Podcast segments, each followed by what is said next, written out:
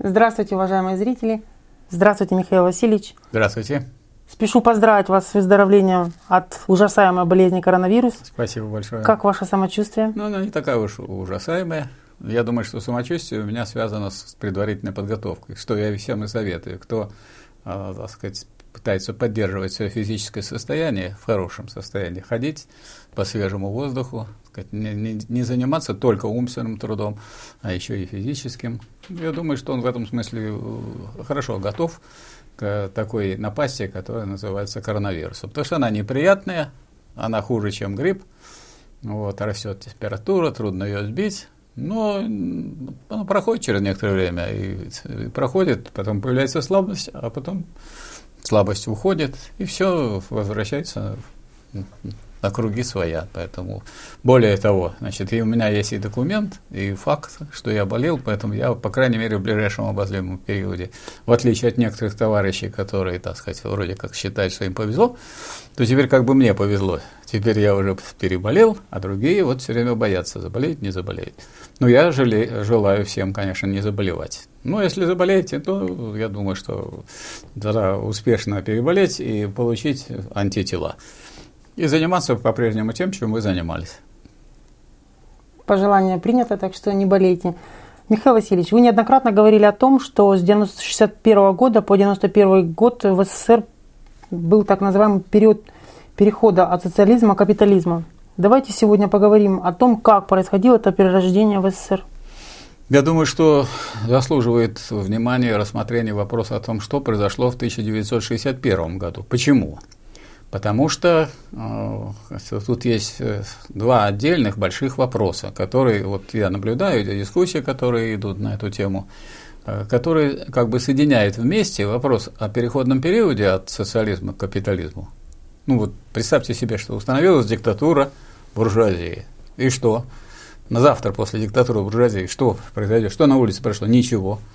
То есть э, вопрос о том, как это будет медленно изменяться в сторону ну, так сказать, буржуазную и в сторону ухудшения положения трудящихся, а потом все будет ускоряться, ускоряться, ускоряться, и дойдет до обычного, нормального, всеми поня всем понятного капитализма, как вот с 91 -го года, это, в общем, довольно длительный период. Поэтому, если взять 91 год – когда уже, ну, уже только дураку было непонятно, что это никакая, никакой не обновленный социализм, когда уже в 90-м году разрушили Советский Союз, когда уже все эти центробежные, так сказать, мелкобуржуазные, буржуазные тенденции захлестнули, когда уже шла во всю приватизация, что даже класс буржуазии никак не хотел удержать единую капиталистическую собственность, которая была прогрессивной в этом смысле, а ее делил уже на куски, причем лишь бы как-нибудь кто-нибудь взял. И самое такое сильное было средство – это залоги.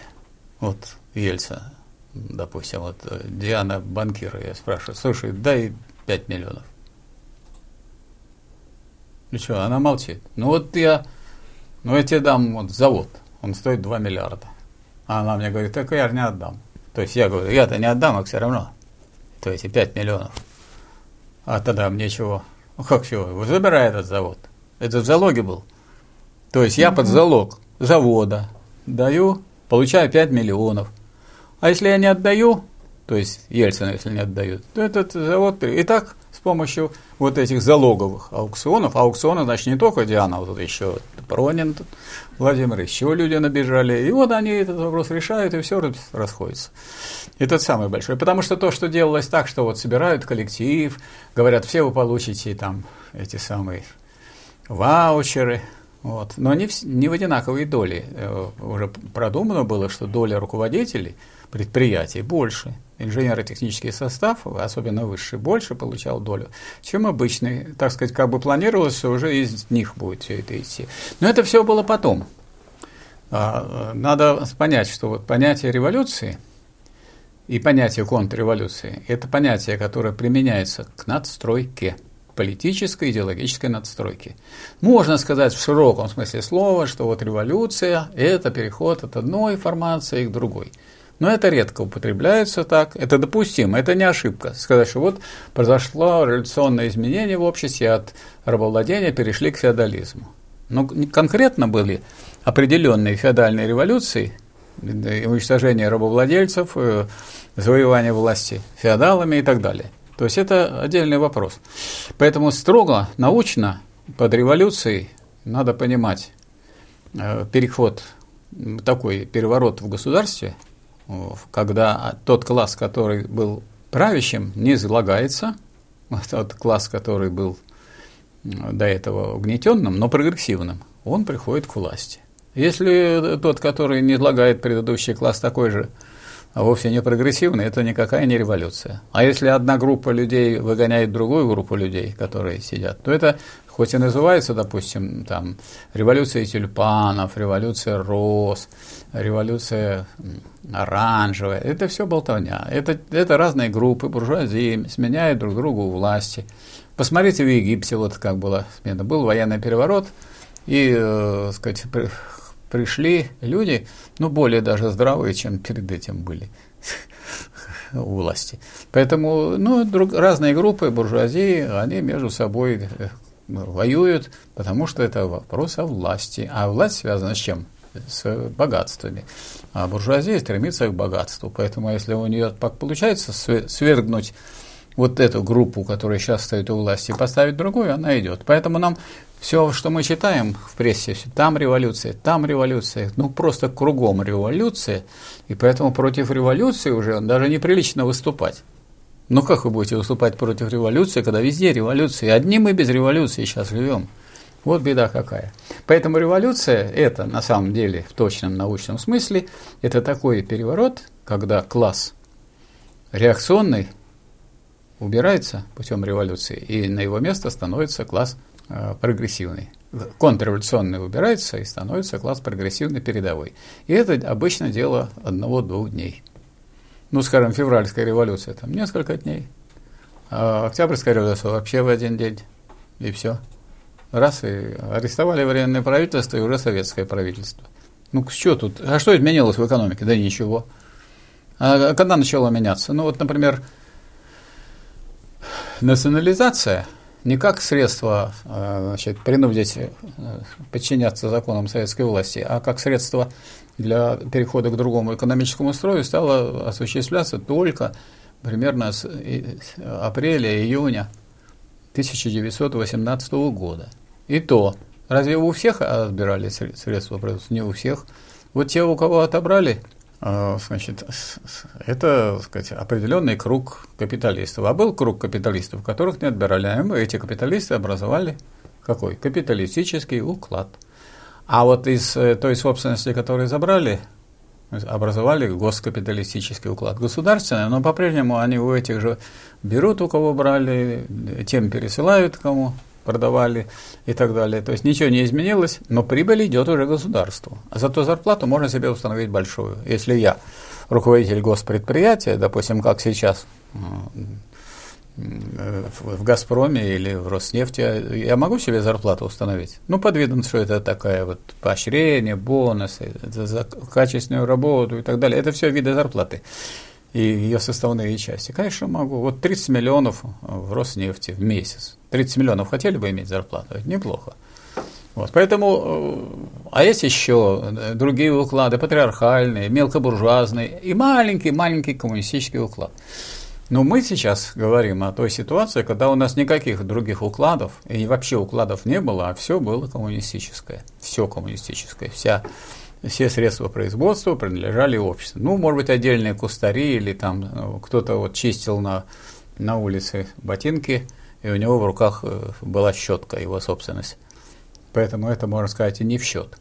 То есть, в принципе, в принципе, значит, то, что могло происходить после этого – после уничтожения диктатуры пролетариата. Это, так сказать, постепенное потом изменение в чьих интересах? В интересах противоположных интересам рабочего класса. Вот это точно будет сказать. А что значит в интересах противоположных рабочему классу? Ну, если противоположны, то это интересы буржуазии. Тут другого логического вывода вы не сделаете. Сказать, а где буржуазия будет – Почему? А потому что вопрос о диктатуре пролетариата – это вопрос сущности государства. Вопрос о диктатуре буржуазии – это тоже вопрос сущности. Если по сущности государство уже изменилось на противоположное, то будет вам и бытие наличное, то есть будет вам налицо. то, что требуется, если изменилась суть, но не сразу. Поэтому вот, скажем, как произошла контрреволюция. Для этого надо еще одно звено взять. Вот нельзя рассматривать э, социали социалистическое общество без того, чтобы понимать, что вот оно возглавляется рабочим классом, а рабочий класс имеет свою партию. А вот партия может э, переродиться или нет?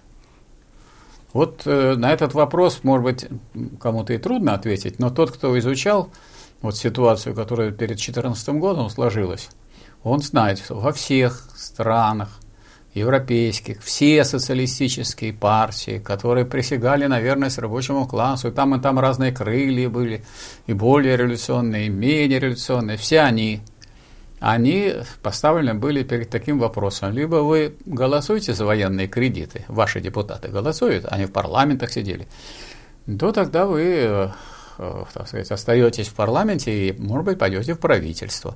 А если вы голосуете против, вы идете в тюрьму. И против кто проголосовал? Сколько? Один человек. Один человек из всех соцпартий, Карл Липкнехт, и он пошел в тюрьму. И наши вот большевики, они все, они дружно все пошли в Сибирь. Почему? Потому что они проголосовали тоже против военных кредитов.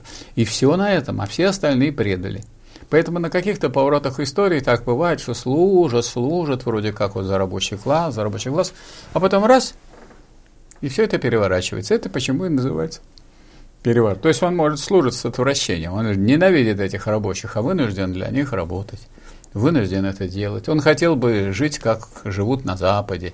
У них большие там виллы, большие, большая собственность. А он вот живет, у него уже и хоромы, у него ему дали хорошее государственное жилье, а он хочет, чтобы это было его собственностью, чтобы он мог детям оставить, чтобы это было не просто жилье, и чтобы у него дача была, и дача, чтобы была не просто там обкомовская, а чтобы она его своя. И сейчас, конечно, настроили, ну кто-то вот видел обкомовские дачи, настроили такие дворцы. Суть обкомовские дачи – это все равно, что избушки по сравнению с, с такими дворцами, которые строят сейчас для себя или сидят, э, так сказать, на, на теплых морях, здесь сидит их управляющий, они ничего не делают, а задача этого самого хозяина состоит в том, что вот если прибыль немножко упадет, я ставлю другого. Снимаю вас с работы и ставлю другого, и все.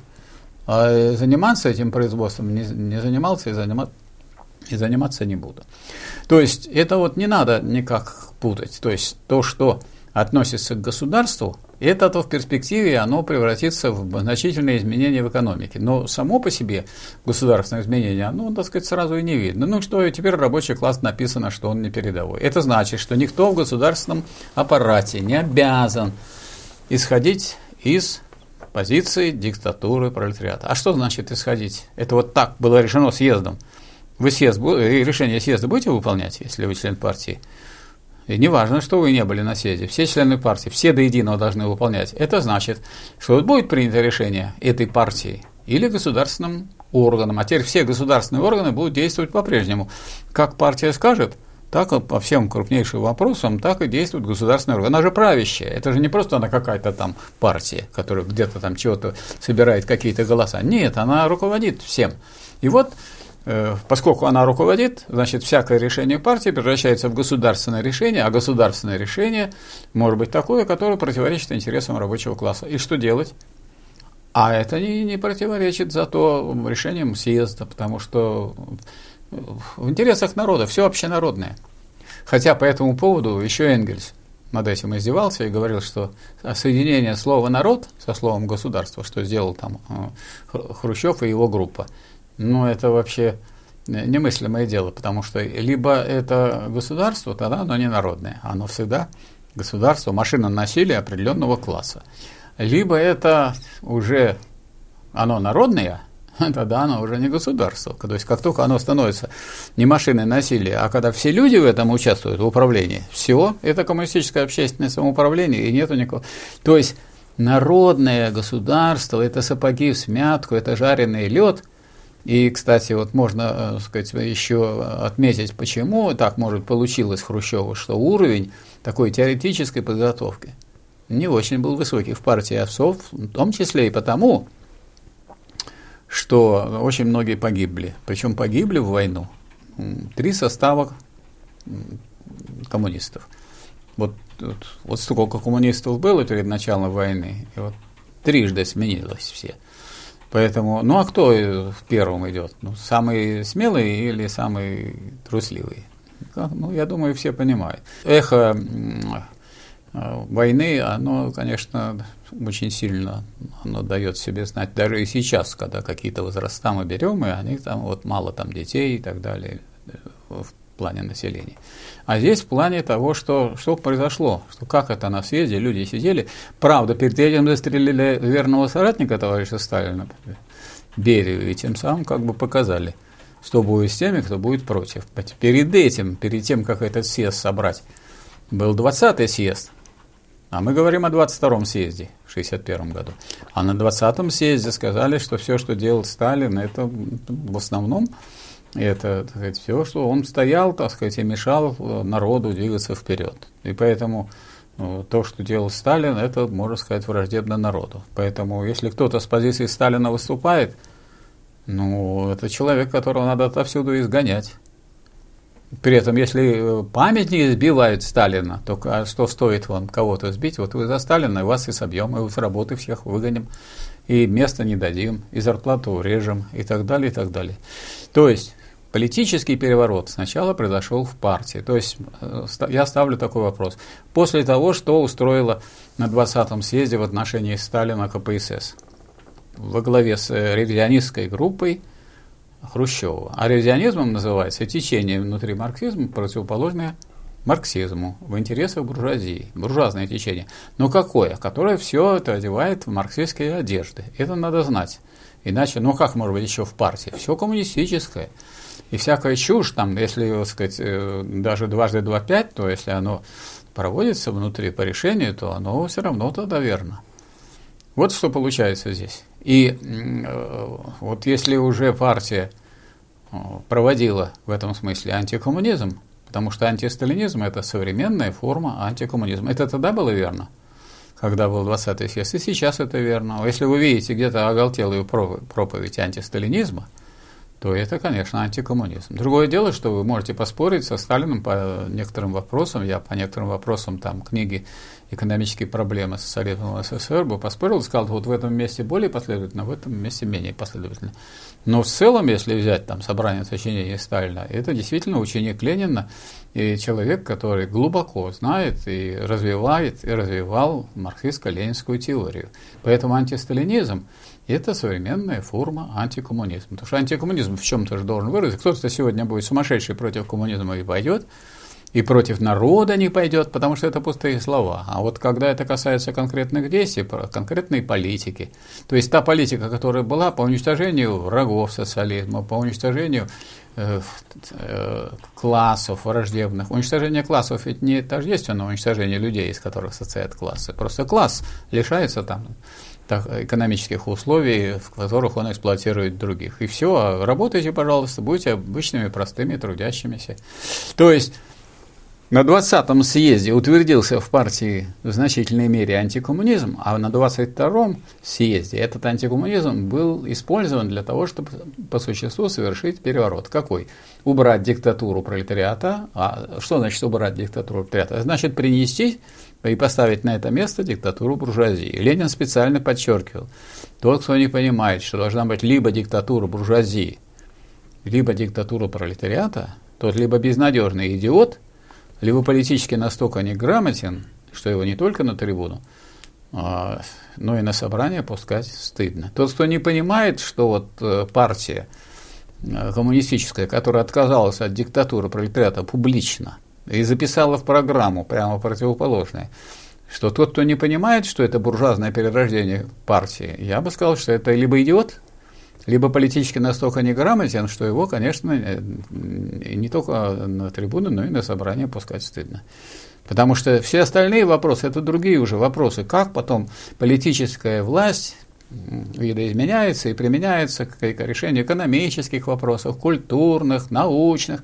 Долго еще то, что было сделано и крепко сбито при социализме, долго еще держалось. Держалось оно, ну, кое-что держится до сих пор. Вот я считаю, что медицина, вот, э, судя по тому, что как вот решаются вопросы борьбы с, с ковидом ну, по, сравнению с другими странами, она во многом, конечно, имеет следы своего происхождения из Советского Союза. А вот Белоруссии вообще не ломали медицину. Так не сделали, как в России, чтобы сделать такую реформу, когда 7% на 7% уменьшить ассигнование на медицину. Дескать, мы вам любим и так далее. Или придумать такую гадость, когда руководят медициной не врачи, а бывшие врачи, а те, которые являются бизнесмены, страховые компании.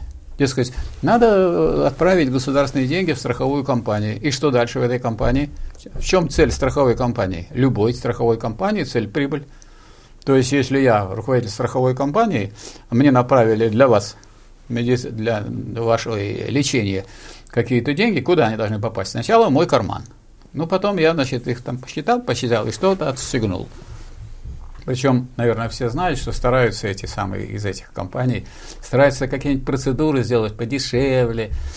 Мне даже однажды я вот делал такую процедуру, пошел, меня отправляли лечить свою, так сказать, вот шею. И говорят, Михаил Васильевич, а что это вы себе вот выбрали этот Дарсенваль? Вы бы массаж сделали.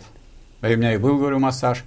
Ну так вы согласились его поменять. И что? Как говорю, что? Говорит, массаж стоит значит, 600 рублей, а ваш Дарсенваль 20 рублей. Ну, я сделаю вам Дарсенваль, может, у вас волосы не будут вылезать. Это мне женщина сказала, которая мне делала эту процедуру.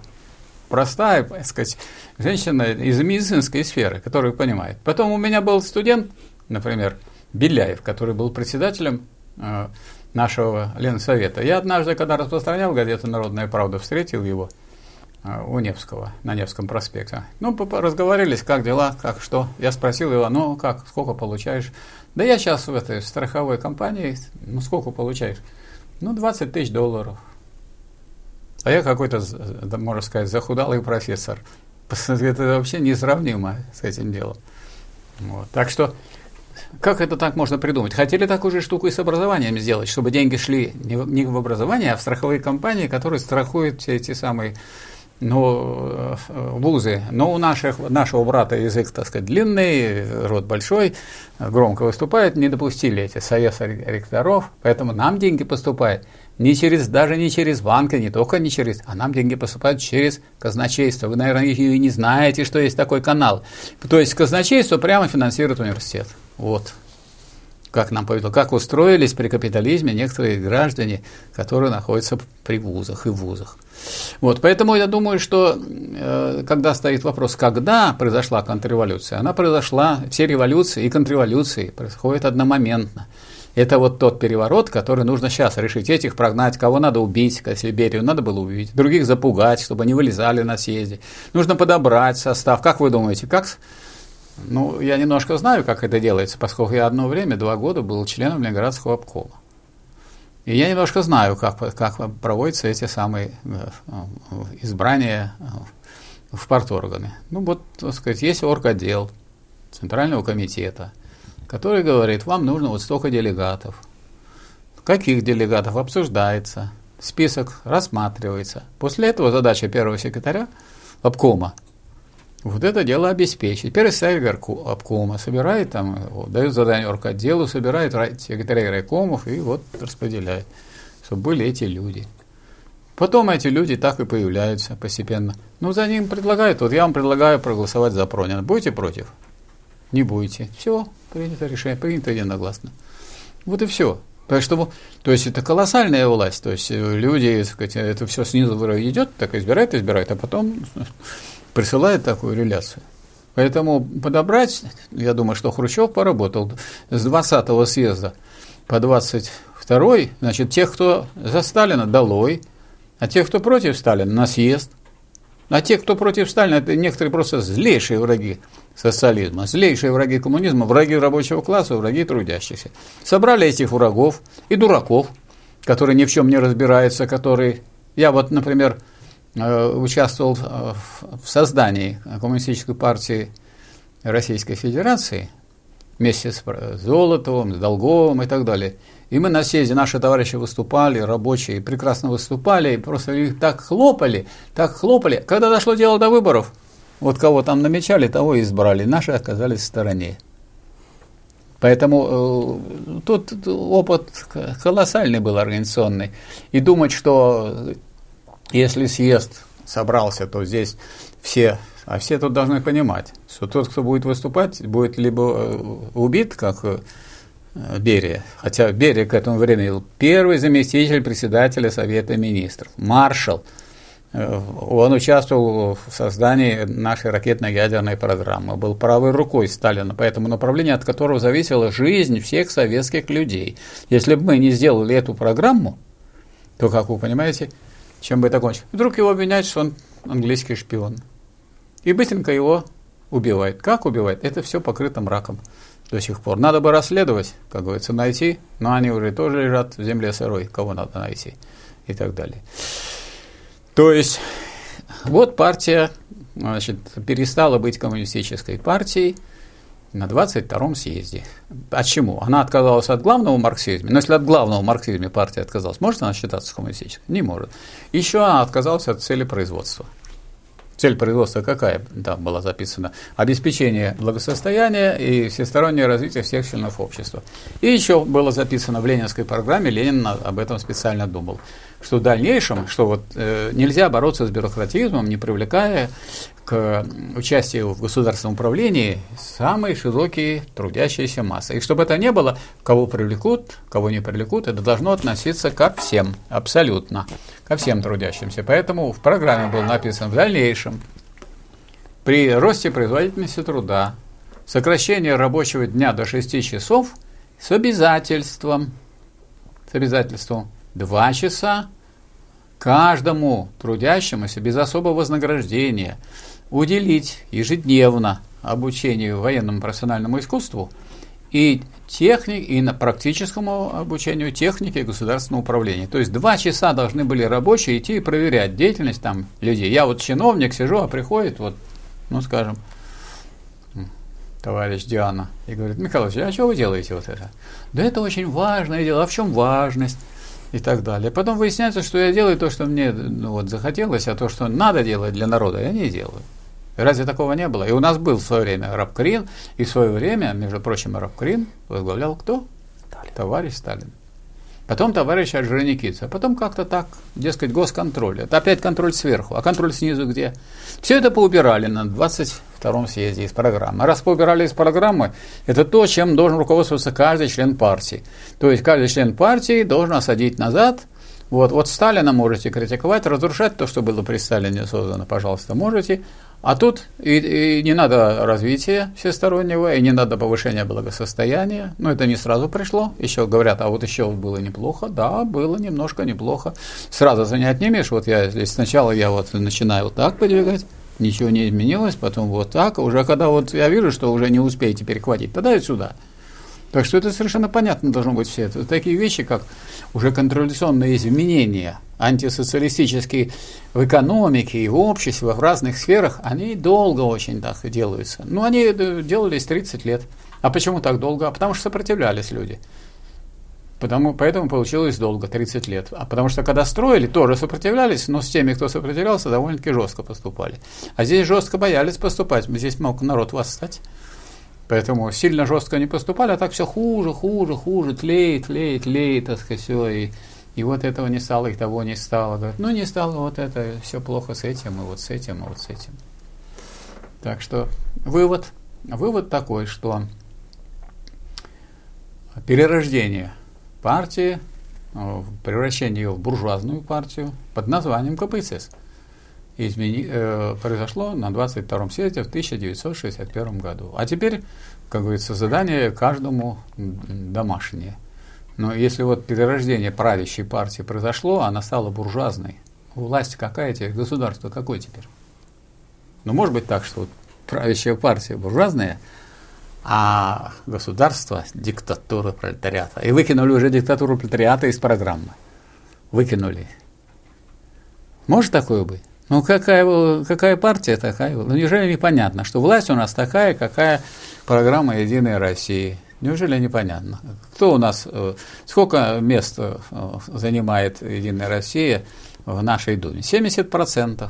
70% хватает, чтобы поменять Конституцию. Это тут игра была такая, что, я сказать, мы тут предлагаем голосовать Ничего можно было бы не голосовать, а просто поставить в доме вопрос. А кто у нас возглавляет эту самую партию «Единая Россия»? Как-то так это сейчас не особенно афишируют. А кто? А Медведев? А Медведев возглавлял, будучи председателем правительства. А сейчас он на хорошей хлебной должности зам председателя Совета Безопасности. Это очень самый, самый сильный орган, какой есть. Ну, так он председатель Совета Безопасности, он же руководитель э, этой э, всей партии. То есть, как Единая Россия решит, так и будет. То есть, Единая Россия могла бы не разводить этот весь разговор про пенсию. Она же решила, у нее большинство мест. А именно поэтому представители ЛДПР, КПРФ, и представители справедливой, они ничего не, сказать, э, нигде не выступали и свое не предлагали, а могли бы предложить, у них все права были, а просто занимались выборной кампанией. Видели, как они выступали против пенсионной реформы? Голосуйте на следующих выборах, потому что лучше будет три партии. Потому что вот в Америке вот две партии, видишь, как дерутся, даже захватывают прямо вот Капитолий. То есть, ну там такая демократия, такая демократия, такая, это две партии, это что? Это две головы класса буржуазии. Поэтому это все, э, можно сказать, концерт для дураков. Вам-то какая разница, это вот республиканская или демократическая? Тем более, если вы немножко знаете историю, то демократическая партия, которую сейчас возглавляет Байден, она, это партия рабовладельцев Юга. А республиканская, которая нехороший Трамп возглавляет, это партия она, так сказать, партия э, севера, который воевал против рабовладения, если историю взять. Но для названия партии это все равно. То есть у них вот две головы. А чтобы, так сказать, э, человек думал, что он демократия, а не который буржуазия. Видите, какая борьба идет между то ли он за это, то ли за это. Может меня поменять, может мне за этих. То есть он туда-сюда головой значит, машет, а некоторые бегут и куда-то лезут на крышу, другие требуют снять и сделать импичмент. Ну, такой концерт развернули. А это что-то? Как этот концерт называется? Диктатура американского монополистического капитала. А у нас как? А у нас три. У нас три. Оппозиция есть еще в виде КПРФ. Это какая оппозиция? Его Величество или Его Величеству? Но если бы она была его величеству, она бы предложила свой проект пенсионной реформы, и каждый депутат мог. А она ничего не предложила, ни один человек. Поэтому это его оппозиция, его величества. И поэтому и кандидат она в президенты из кого предложила? Из миллионеров. Ну что? Ну что тут о чем тут говорить? Коммунист, миллионер.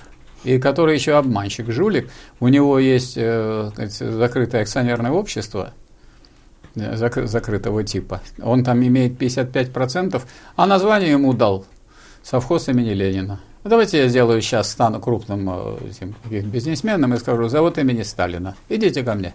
Деньги только давайте. Пусть Сталин помогает деньги сшибать у других. То есть это ничего не означает сегодня, эти названия. Почитайте Гражданский кодекс, там написано, что вот важна форма производства. Это может быть ООО, это может быть ЗАО, это может быть акционерное общество, а может быть еще и такая вещь, как товарищество на вере. Может быть, вы не слышали такой формы.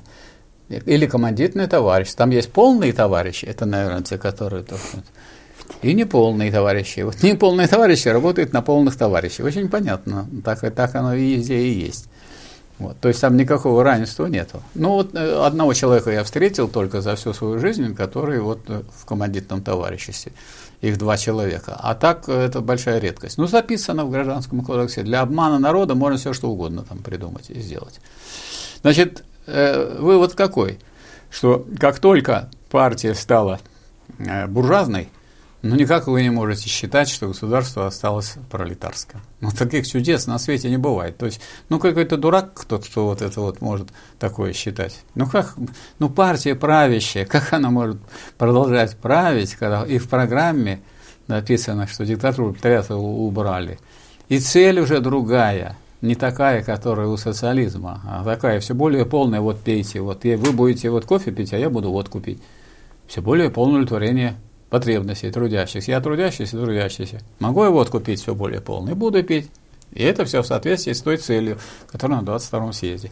Поэтому э, вот тем самым и вывод получается, что в 1961 году произошел вот этот контрреволюционный переворот, произошла политическая контрреволюция, установлена диктатура буржуазии с другими разными красивыми названиями, я думаю, что уже надо привыкнуть, что всегда все нехорошее обязательно облекается в а, очень красивые названия. Вот, допустим, Национал-социалистическая рабочая партия Германии. Ну что здесь плохого? Ну вот национал такой душок такой националистический, а все остальное социалистическое. Соци...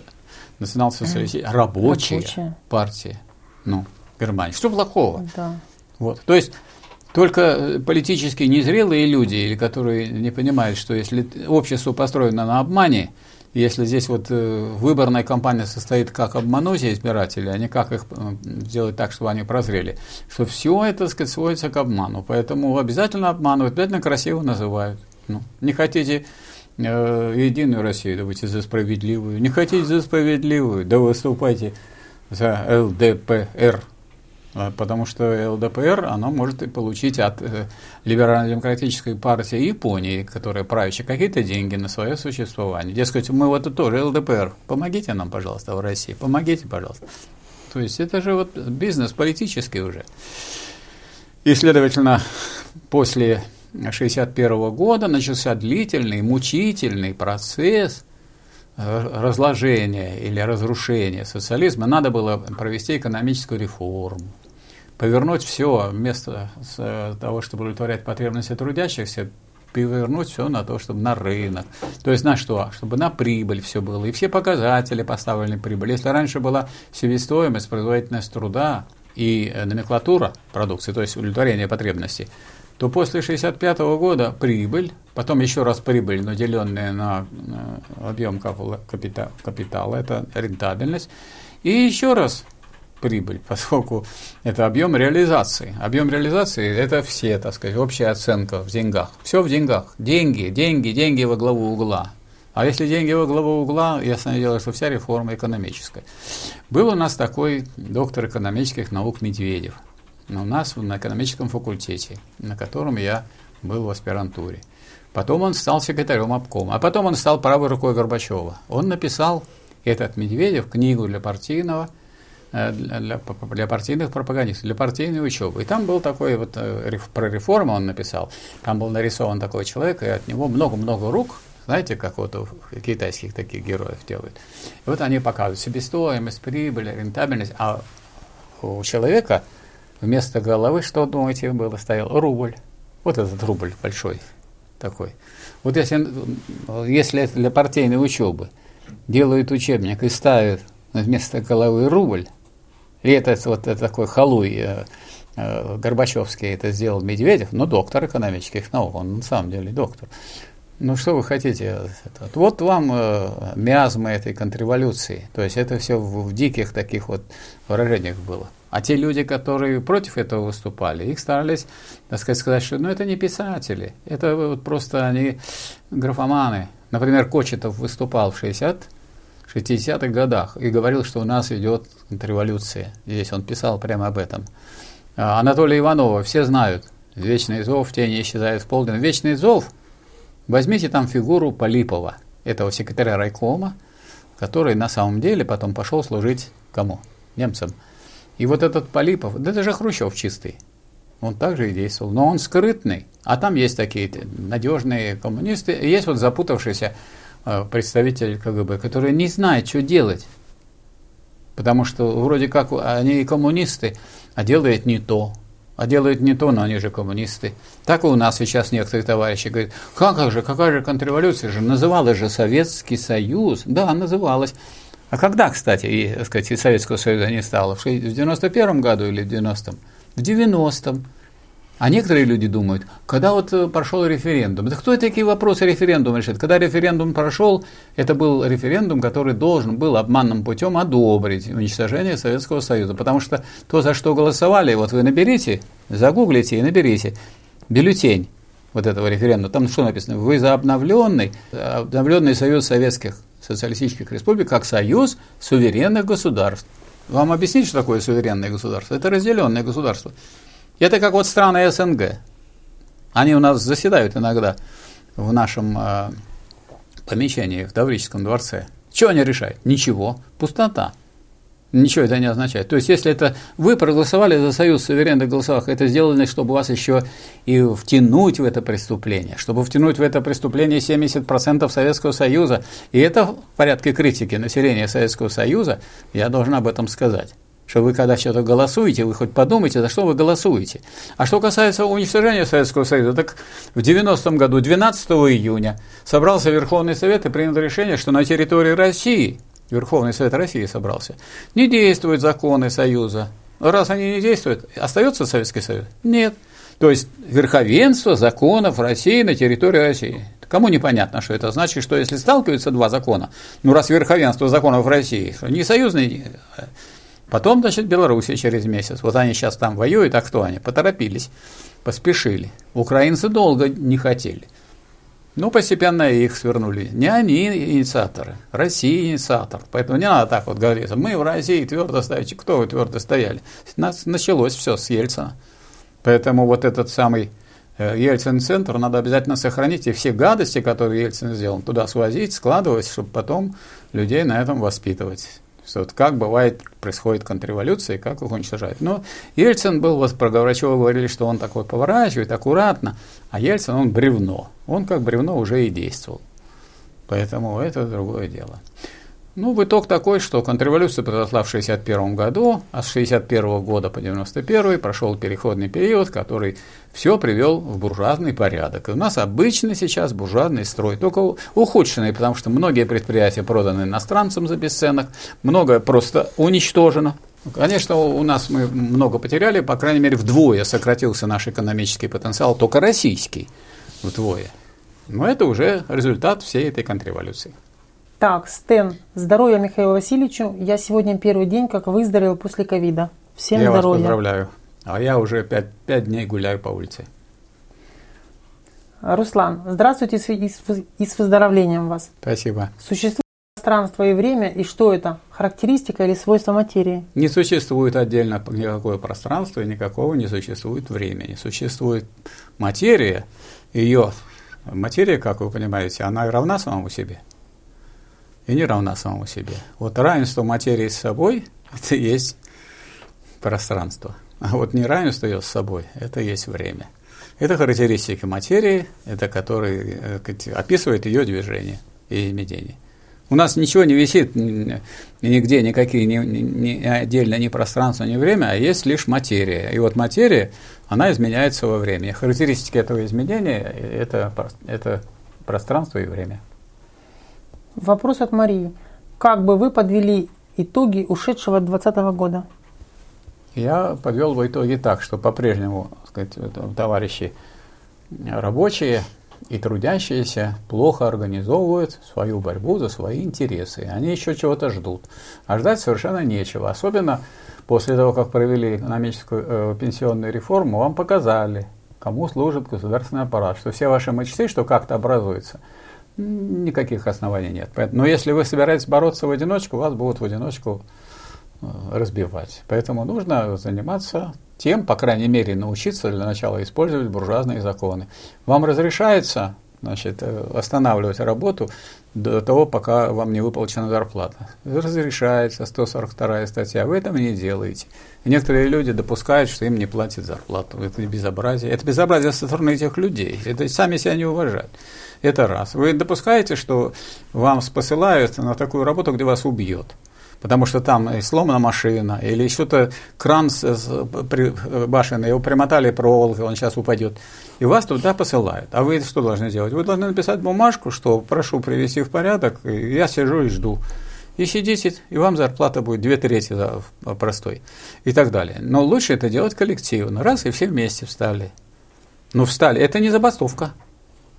А что касается забастовки, к ней, конечно, длинная дорога, то есть нужно сначала переговоры провести с администрацией, чтобы иллюзию изжить. Некоторые думают, трудящиеся, что вот если хорошо поговорить с капиталистом-миллиардером, то он прямо пойдет и прямо миллиард он отсыпет. Вот. Но это нужно, бесполезно это дело доказывать, что так не получится. Пусть люди поговорят.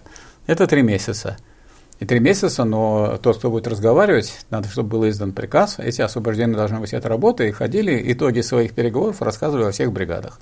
Дальше вторая часть, и это Э, значит, надо выдвинуть требования уже. Требования. Чем отличаются требования? Если требования он не, не выполнит или промолчит, значит, начался коллективный трудовой спор, примирительная комиссия, оформление там якобы посред... приглашение посредников и трудового арбитража, и вы получаете возможность организовывать забастовку. Снова конференцию собрали или письменно все подписали и приняли решение забастовки. И в решение забастовки записали, что забастовка частичная, вот. Она будет, эта забастовка, идти бессрочно до выполнения всех требований, но с частичной остановкой работы. Там у вас 8-часовой рабочий день, а работать будете в день 6 часов. Потом стачечный комитет во время забастовки может всегда менять количество времени или больше, или меньше, чтобы у вас и зарплата была, и забастовка была, и жизнь была уже веселее, уже 2 часа ваши свободное время. Вы, наверное, найдете, у вас дети есть, у большинства есть, и у вас вообще есть желание и отдохнуть, и пойти к врачу, позаниматься спортом, а вы все время хотите, чтобы была, допустим, не, э, не так, что за, за 40 минут э, добывается вся эта самая э, зарплата ваша, а вы хотите, чтобы не 40 минут, а чтобы вот то время, которое вы работаете на капиталистов, было гораздо больше. Я не знаю, чем вы тут руководствуетесь, что это нужно. И так очень мало получают рабочие из того, что они создали. А те отправляют все за границу. Миллиарды туда уходят. А обратно они почти не возвращаются. Вопрос от Александра. Напомните, пожалуйста, краткое пособие по Марксу. Не нашел, где вы об этом говорили. Спасибо. Что такое краткое пособие по Марксу, я не знаю. Я считаю, что краткое пособие по Коротенький, Марксу... страниц на 15. Краткое пособие по Марксу это, – это какая-то провокация. Почему? Потому что есть «Капитал Маркса». В нем три тома. Самым кратким пособием является первый том. Почему? Потому что первый том объясняет, как при условии, что все будет по стоимости продаваться, а не как у нас на рынке, где друг друга надувают, как э, при этом получается прибавочная стоимость путем эксплуатации рабочего и так далее. Все основное для того, чтобы вы могли бороться, сказано в первом томе «Капитала». Он, конечно, не краткий, вот такой толщины, но никто не умрет, если он прочитает. Я вам очень не советовал бы вместо Маркса читать всякие краткие штуки, потому что есть гениальный Маркс и есть совершенно ничтожные какие-то писаки, которые пишут какие-то краткие руководства. Но как можно кому-то в этом вопросе верить? Ну, вы, вы же человек грамотный должен быть политический. Учитесь у великих. Если вы стоите на плечах великих, то тоже вы видите далеко. А если вы на плечах у пигмеев, ну и вот и краткие, и такие же ваши и мысли будут краткие, и выводы у вас будут краткие, и зарплата у вас будет краткая, и жизнь у вас будет краткой. Вопрос от Виктории. Михаил Васильевич, какая во время революции была позиция большевиков в отношении мелких буржуа? Ведь у них было имущество, капитал, им его оставляли, или что-то и в каком виде пришлось отдать? Разрешите вас поправить поправить. У мелких буржуа никогда капитала не было. Если у человека есть капитал, он не мелкий буржуа, а маленький буржуй. Видите разницу? Что такое маленький буржуй? Это человек с капиталом, то есть он живет за счет чужого труда, потому что капитал – это материализованный чужой неоплаченный труд. В чем материализованный? Средства производства. А мелкий буржуа и это по определению мелких. Кстати, я хочу, чтобы у вас, так сказать, извинили, товарищи, потому что вот ни в одной экономической работе Ленина нет определения мелкого буржуа.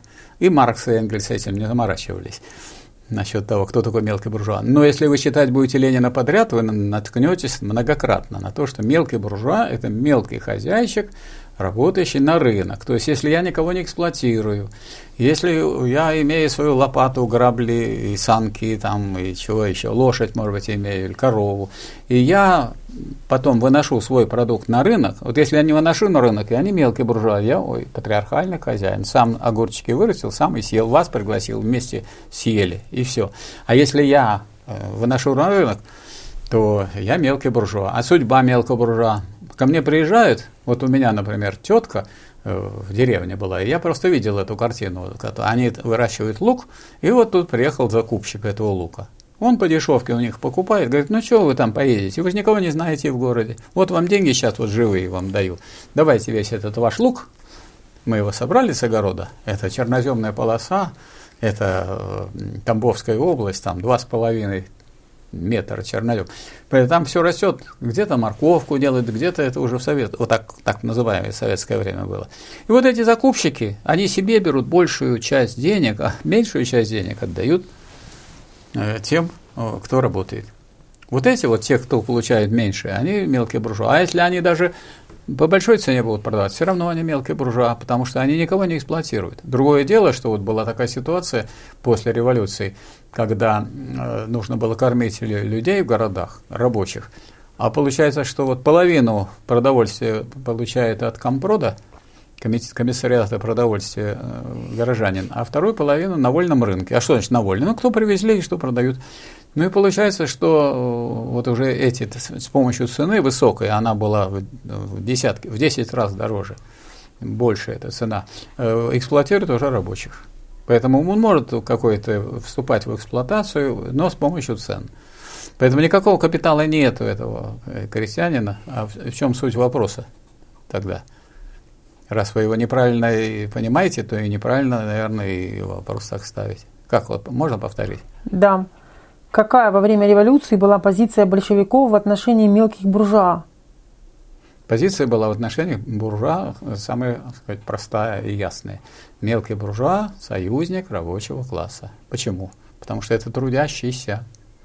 И главное, основная масса мелкой буржуа – это крестьяне. Все крестьяне – мелкие буржуа. И кроме этих, среди мелких буржуа, основной массы есть еще кулаки, которые вовсе не мелкие буржуа, а буржуа на сельскохозяйстве. И батраки, которые совсем не не мелкие буржуа, а батраки – это рабочие, но сельскохозяйственные батраки. Поэтому основная вот масса крестьян – это те люди, которые получили от большевиков землю и пошли за эту землю сражаться, потому что Деникин шел, вешал этих крестьян, которые получили от большевиков землю, и отбирал эту землю обратно и отдавал хозяевам. Поэтому сначала наступление шло хорошо у Деникина, а по мере продвижения к Москве все хуже и хуже, а потом погнали от Москвы и так до самого этого, до моря, и выгнали их, и на этом закончилась гражданская война.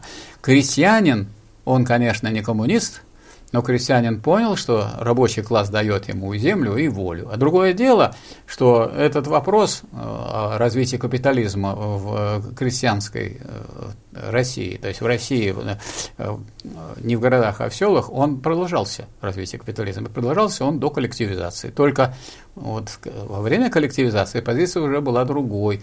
Надо крестьян объединить и соединить с государственными организациями, чтобы получилась машинная обработка – машинные работы э, в земледелии и в животноводстве. Это делалось с помощью завхозов, с помощью колхозов и машино-тракторных станций, но единых как государственной системой на основе контрактации. Вот это да. А что касается кулаков, поскольку они враги социализма, враги трудящихся, а с ними у них э, они противодействовали созданию колхозов, пришлось их ликвидировать как класс. Что значит как класс? Технику все забрать, средства производства забрать, то есть экспроприировать. В городе это было сделано в 2018 году, а в деревне это было сделано в первую пятилетку. И после того, как забрали у них эту всю технику, тот, кто сопротивлялся, его отправили работать а, самому. Вот, соответствующие места, где была земля и возможность, так сказать, э, э, вести сельское хозяйство. А кто приезжал с обрезами и пытался убивать там учителей или председателей совета, значит, с ними поступали по сказать, законам советской власти, то есть применяли э, соответствующие меры. Вот так обстоит дело. Вопрос от Семена. Что такое официальная историческая наука? Официальная историческая наука – это такая историческая наука, которая служит правящему классу. Потому что, как известно, как только меняется власть, сразу переписывается история. Сейчас официальная историческая наука это, это, это либо наука, которую продвигают предатели социализма, вот, которые, можно сказать, теперь предали, и они все стараются извращать, все, что было при социализме в искаженном виде. Они, конечно, при дворе, потому что раз сейчас у нас буржуазный строй, ну и сейчас история это продолжается, значит, должна вот официальная историческая наука говорить все, что вот сейчас не делают в области экономики, политики, это вот все в интересах народа. Вы верите? Ну, вы не верите, но вы же не на этой работе, а те, кто деньги за это получает, они не только верят в эти деньги, но они хотят и дальше их получать, поэтому пишут то, что надо власть имущим. Поэтому, значит, не верьте всякого рода учебникам. Я, честно говоря, хотя сижу в самой, что ни на есть, вот этой вузовской сфере, среде, и уже много лет, я с 1971 года преподаю. И ассистентом был, и ассистентом со степенью, и доцентом, и старшим преподавателем, и являюсь там профессором, и докторская степень у меня, и так далее. И я хочу сказать, что нет, и не, я не видел, не знаю ни одного учебника, который был бы хорошим. Не читайте учебников. Нет ни одного умного человека, который пишет учебники. Вот, ну, допустим, открыл, ну, скажем, кто-то, ну, допустим, Эйнштейн. А есть учебник Эйнштейна по физике? Нету. Ну, а по истории, ну кто? Одни творили историю, как Сталин, а есть учебник Сталина? Вот у Сталина есть вопрос о ленинизме, очень рекомендую. Их убрали при Хрущеве, чтобы люди не знали, какая была история. Вы хотите узнать? Ну так вы понимаете, что Сталин гениальный человек, великий человек. Вот там вы прочитаете, научитесь. А вы какого-то историка хотите взять, который какую-то книжку написал. Да выбросьте ее, э, не надо выбрасывать, макулатуру сдайте. Вопрос от Сигизмунда. Как вы оцениваете реформы Петра Великого? Высоко. Реформы Петра Великого позволили укрепить э, российское государство, расширить его, вывести его к морю для того, чтобы оно могло развиваться как крупное евроазиатское государство. Потом оценивать надо э, реформы Петра Великого с позиции коммунистов или с позиции прогресса общественного. Какой прогресс там? Какой феодальный строй он, какой строй он укрепил? Феодальный. Укрепил феодальный строй. Построил Петроград. Да, флот построил строил. хороший. Сейчас вот э, где красиво? Где Петр строил, там красиво, а где Хрущев, там плохо. Ну как после этого не оценивать Петра выше, чем Хрущева? Вопрос от Всеволода. Что такое теория крестьянского социализма? Ну, люди думали, что вот крестьяне, они трудящиеся, они работают, но они это трудящиеся, но поскольку они э, работают на рынок, то они не просто крестьяне, а они, они на самом деле мелкие буржуа. Мы об этом уже говорили сегодня. То есть вообще понятие вот в точном смысле слова крестьяне применимо к какому обществу? К феодальному. Ну какой может быть при феодальном обществе социализм? Или они что, прыжок из феодального общества могут совершить социализм, минуя капитализм? Ну это же наивность. Не могут они такой прыжок совершить. Поэтому это реакционная э, идеология, реакционная теория, которая хочет трудящихся отвести от борьбы за социализм. Дескать, пусть, пусть они тут копаются в земле, не надо участвовать в социалистической революции, не надо строить социализм. Не надо. Вот есть крестьянский социализм, вот он и есть почти вот социализм. Ну, это назвать-то ведь слово социализм, да, фашисты даже использовали. Неужели для, это для вас не является основанием, чтобы не очень так клевать на название? Ну, в политике название придумывается, чтобы обмануть. Вопрос от Антона Махоткина. вот вы рассказали про 30-летнее перехождение, ком, прихождение коммунизма в капитализм. А сколько времени революционерам, Лениным и другим готовилась революция? Ну, я думаю, что это все легко очень. А что вы сами это меня спрашиваете? Смотрите, второй съезд mm-hmm. Произошел в 1903 году. В 1903 году Плеханов и Ленин при участии Мартова, хотя в чем состояло его участие, кроме того, что он был в этой вот группе, найти следов не удалось, потому что если вы возьмете шестой том собрания сочинений Ленина, там в конце есть приложение, и там все следы того, что сделал Ленин ну, при подготовке программы, все есть. А Плеханов, Плеханов э, предложил свой, и, и Ленин предложил свой вариант. Потом взяли за основу вариант Плеханова и со вставками поправками Ленина. Так э, там появилась и диктатура пролетариата, и цель социалистического производства. Мартов ничем себя не проявил. Вот считайте, 1903 год. Революция произошла в 17 году. Значит, 1017 э, отнять 3, 14 лет – вот э, сколько понадобилось. А сколько понадобилось для уничтожения социализма? Понадобилось 30 лет. С 1961 по 91. Э, Значит, а кто это такой вот все испортил дело, что так долго пришлось ломать социализм? Значит, очень крепко был построен. Кто у нас умел крепко строить социализм? Товарищ Сталин. Благодарите его за это. Ну и его соратники, конечно, и рабочий класс, потому что Сталин ведь не... Ну нельзя быть вождем рабочего класса без класса. Есть какой-то вождь. И что он сделает? Он сидит в кабинете, трубку курит и звонит по телефону. Ну как, а кто, а кто это все делал? Это делал рабочий класс, и помогало ему в этом крестьянство колхозное.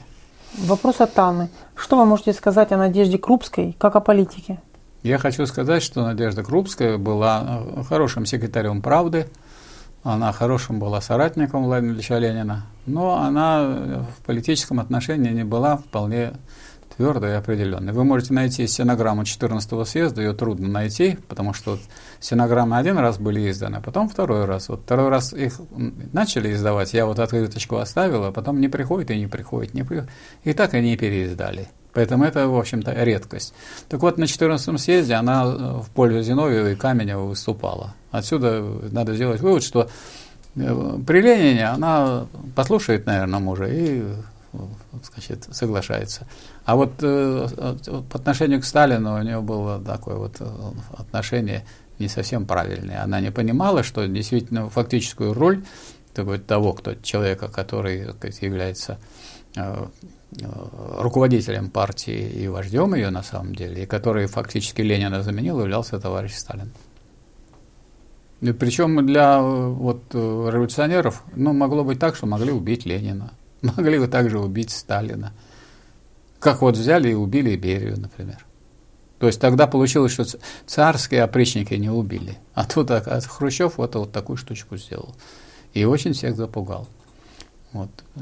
Поэтому, к сожалению, вопрос о такой вот политической разборчивости очень э, сложный. Потому что никаких таких серьезных постов политических, которые связаны с принятием политических решений, конечно, Крупская не занимала. Она ну, была секретарем правды, письма получала, отправляла, отвечала. Вопрос от Ларисы. Почему в 30, почему в 1932 году отменили портмаксимум? Потому что не понимали значение этого портмаксимума. Вот Ленин понимал, и Ленин возмущался, когда ему пытались заплатить больше. Я э, одно время э, беседовал с товарищами, которые мне рассказали, как это было на железной дороге. Начальник железной дороги – тысяча рублей зарплата. Парт максимум 500. Он домой приносит 500, а 500 в партийную кассу. Главный инженер 800 рублей, беспартийный. 800 рублей он идет, несет домой. Поэтому вот такого стремления в партию для того, чтобы карьеристов, людей, которые видели кормушку в партии, э, конечно, для борьбы с этим делом это очень важно. Значит, хочу сказать, что я еще один проделал эксперимент, поскольку я участвовал в создании Компартии РСФСР, был членом оргкомитета по созданию, наряду с Долговым, Золотовым и другими товарищами, то я, ну вот Золотова даже избрали членом ЦК, Долгова членом ЦК, вот. А было такое состояние, когда вот все члены ЦК избраны, все, Компартии РСФСР – а Компартия РСФСР по нашему настоянию сделаны. И вот мы сделали такую программу действий, не ревизионистскую. И вот э, все э, сидят, а я говорю, ну мы все равно тут сидим, давайте проголосуем. Кто за то, чтобы порт максимум установить? Ну как вы думаете? Проголосовало меньшинство. Из чего я сделал грустный вывод, что, так сказать, хоть мы тут и одержали победу, создали Компартия РСФСР, она действительно не ревизионистская, она противогорбачевская, но это, так сказать, дело не, не прочное, ненадолго. Потому что это вопрос материалистический. Вы как вы собираетесь бороться с, э, с вот этим, э, со стремлением пойти на хлебные денежные места? Вы материалист или не материалист? Ну, если я должен сдать ну, значит, все остальное, кроме 500, значит, меня удерживают в партии не то, что я тут деньги получаю. Я деньги тут сильно не получаю. Наоборот, если я хочу для всех построить коммунизм, то мы уже как коммунисты действуем. Мы уже вошли в этот коммунизм. То есть хуже мы живем, чем такие же, вот только они не члены партии. Поэтому у нас тогда основания получается и резко решать некоторые вопросы. А вот если я, так сказать, купаюсь в деньгах, а вы пришли бедные, несчастные, у вас не хватает на кормление детей или на медицину, а я тут, понимаешь, принимаю резкое решение в вашем Э, вот, по отношению вас. Ну, это все извращается тогда. Так что это очень плохой шаг. То есть оно как бы постепенно так выветрилось, незаметно. Никто об этом не шумел, просто появилось такое решение и все. Ну а были все-таки инициаторы? Кто подписывал? Товарищ Сталин как-то Товарищ Сталин этому не помешал. Не помешал? Да. То есть он все-таки не У него не тоже увидел. есть недостатки. У вас нет недостатков? Ну, я не товарищ Сталин. Нет, а есть такие люди, у кого нет недостатков? Не знаю, многие нет. считают, что товарищ Сталин как Товарищ человек, Сталин который без земной недостатков. же человек, он тоже без недостатков. Поэтому мы, когда разбираем роль товарища Сталина, мы видим, что он сделал, а чего он не сделал. То, что он сделал, намного превышает то, чего он не сделал или сдал. Вопрос от Сергея Иванова. Чем, по-вашему, руководствовался товарищ Сталин, когда изменил избирательный принцип по заводам и фабрикам на территориальные округа? Значит, я думаю, он в этом не разобрался. У меня есть основания так думать. Ну, я, конечно, не товарищ Сталин, но хочу сказать, что я, когда прочитал полное собрание сочинений Мгм. Ленина и закончил, я в этом не разобрался. У меня даже, э, я и ухом не повел, я до этого не- проблемы не видел. А вдруг товарищ Ельмеев, доктор экономических философских наук, и товарищ Долгов, доктор экономических наук, который, с которым мы вместе создавали Объединенный фронт трудящихся, ко мне пристали, говорят, Миша, ты Ленина всего прочитал, что Ленин по этому поводу думал. Ну, я говорю, сейчас я вот сейчас не могу вам сказать, я сейчас пойду, у меня дома 73 тетрадки по 96 листов, вот я их пойду, я все оттуда достал, все выписал, и оказывается, понял, что оказывается вопрос, что о выборах по коллективам, это центральный вопрос. Это центральный вопрос почему? Вообще Ленин объяснял, что вот все люди думают, выборы, выборы, да выборы это десятое дело. Считайте, что вы случайно попали. Но потом начинается вот такой процесс очищения аппарата. Если я могу вас отозвать, то тогда я, народ тогда решает. А если я вас не могу отозвать, то какая разница, вы сами заползли, или вас выбрали, или вы сюда прилетели. То есть э, та система, которая сложилась, она, с одной стороны, она двойственная. Она, с одной стороны, не пускает э, э, никого, кто бы не прошел через предприятие. Потому что ни партия, ни профсоюз, никакая организация не могла направить кандидата в депутаты. Сейчас-то деньги направляют. Вы же понимаете, что надо собрать подписи. А что значит собрать подписи? Это значит дать студентам деньги, чтобы они стояли у метро и подписывали. Вот. Что значит собирать подписи? А, то есть только, только от коллективов. Если вот, скажем, нужно кого-то выдвинуть, вот нужно вас Диану выдвинуть, значит, я должен сесть на машину, привести Диану и выступить, если я партийный руководитель, выступить перед трудящимися, сказал, она вот ведет хорошие передачи, она вот очень старательная, она хорошие вопросы задает, что я могу на них ответить. Вот. Но э, и для вас она старается, потому что она для вас же это все делает. Вот изберите, пожалуйста, ее кандидатом. И тогда ее выдвигает кандидатом. Но кто выдвинул, тот может и обратно вернуть. Только они говорят, вы же, говорит, Михаил Васильевич, вы же рассказывали, что она вот такая хорошая, все делает и так далее. Она вообще к нам не приезжает, считает, зазналась, вообще с нами не, даже думает, что ничего не надо. Вы ее призываете, она нет. Вы тогда собираете вот свое собрание и принимаете решение отозвать. И направить туда Пронина. И все. Пронин депутат, а вы все. То есть, Ленин специально объясняет, что самым главным демократическим правом является право отзыва, а не право назначить. Вы, наверное, знаете, есть люди плохо говорят, спотыкаются или заикаются, а хорошие работники. А другие, ну, соловьи. Соловьи. А поставь их что-то, все завалят. Поэтому избирают это первый шаг. А дальше должен быть контроль. Только право отзыва дает возможность контроля. Причем это право отзыва такое, что можно это сделать. Всего две ступени во всей системе избирательной ленинской. Первая ступень. И сталинская, они же вместе это делали. И Калинин в этом участвовал. Вот там две ступени. Первая ступень, вы избрали э, человека, э, сказать, из, э, в городской совет, избирает коллектив. Кого? Не обязательно члена коллектива, кого угодно коллектив может избирать. Но он за него отвечает в городской совет. Городской совет потом из своих членов направляет на съезд советов. Там нет никаких новых депутатов. Это из этих числа этих депутатов некоторые едут на э, съезд советов. И там избирают исполнительный комитет, тоже из этих же депутатов.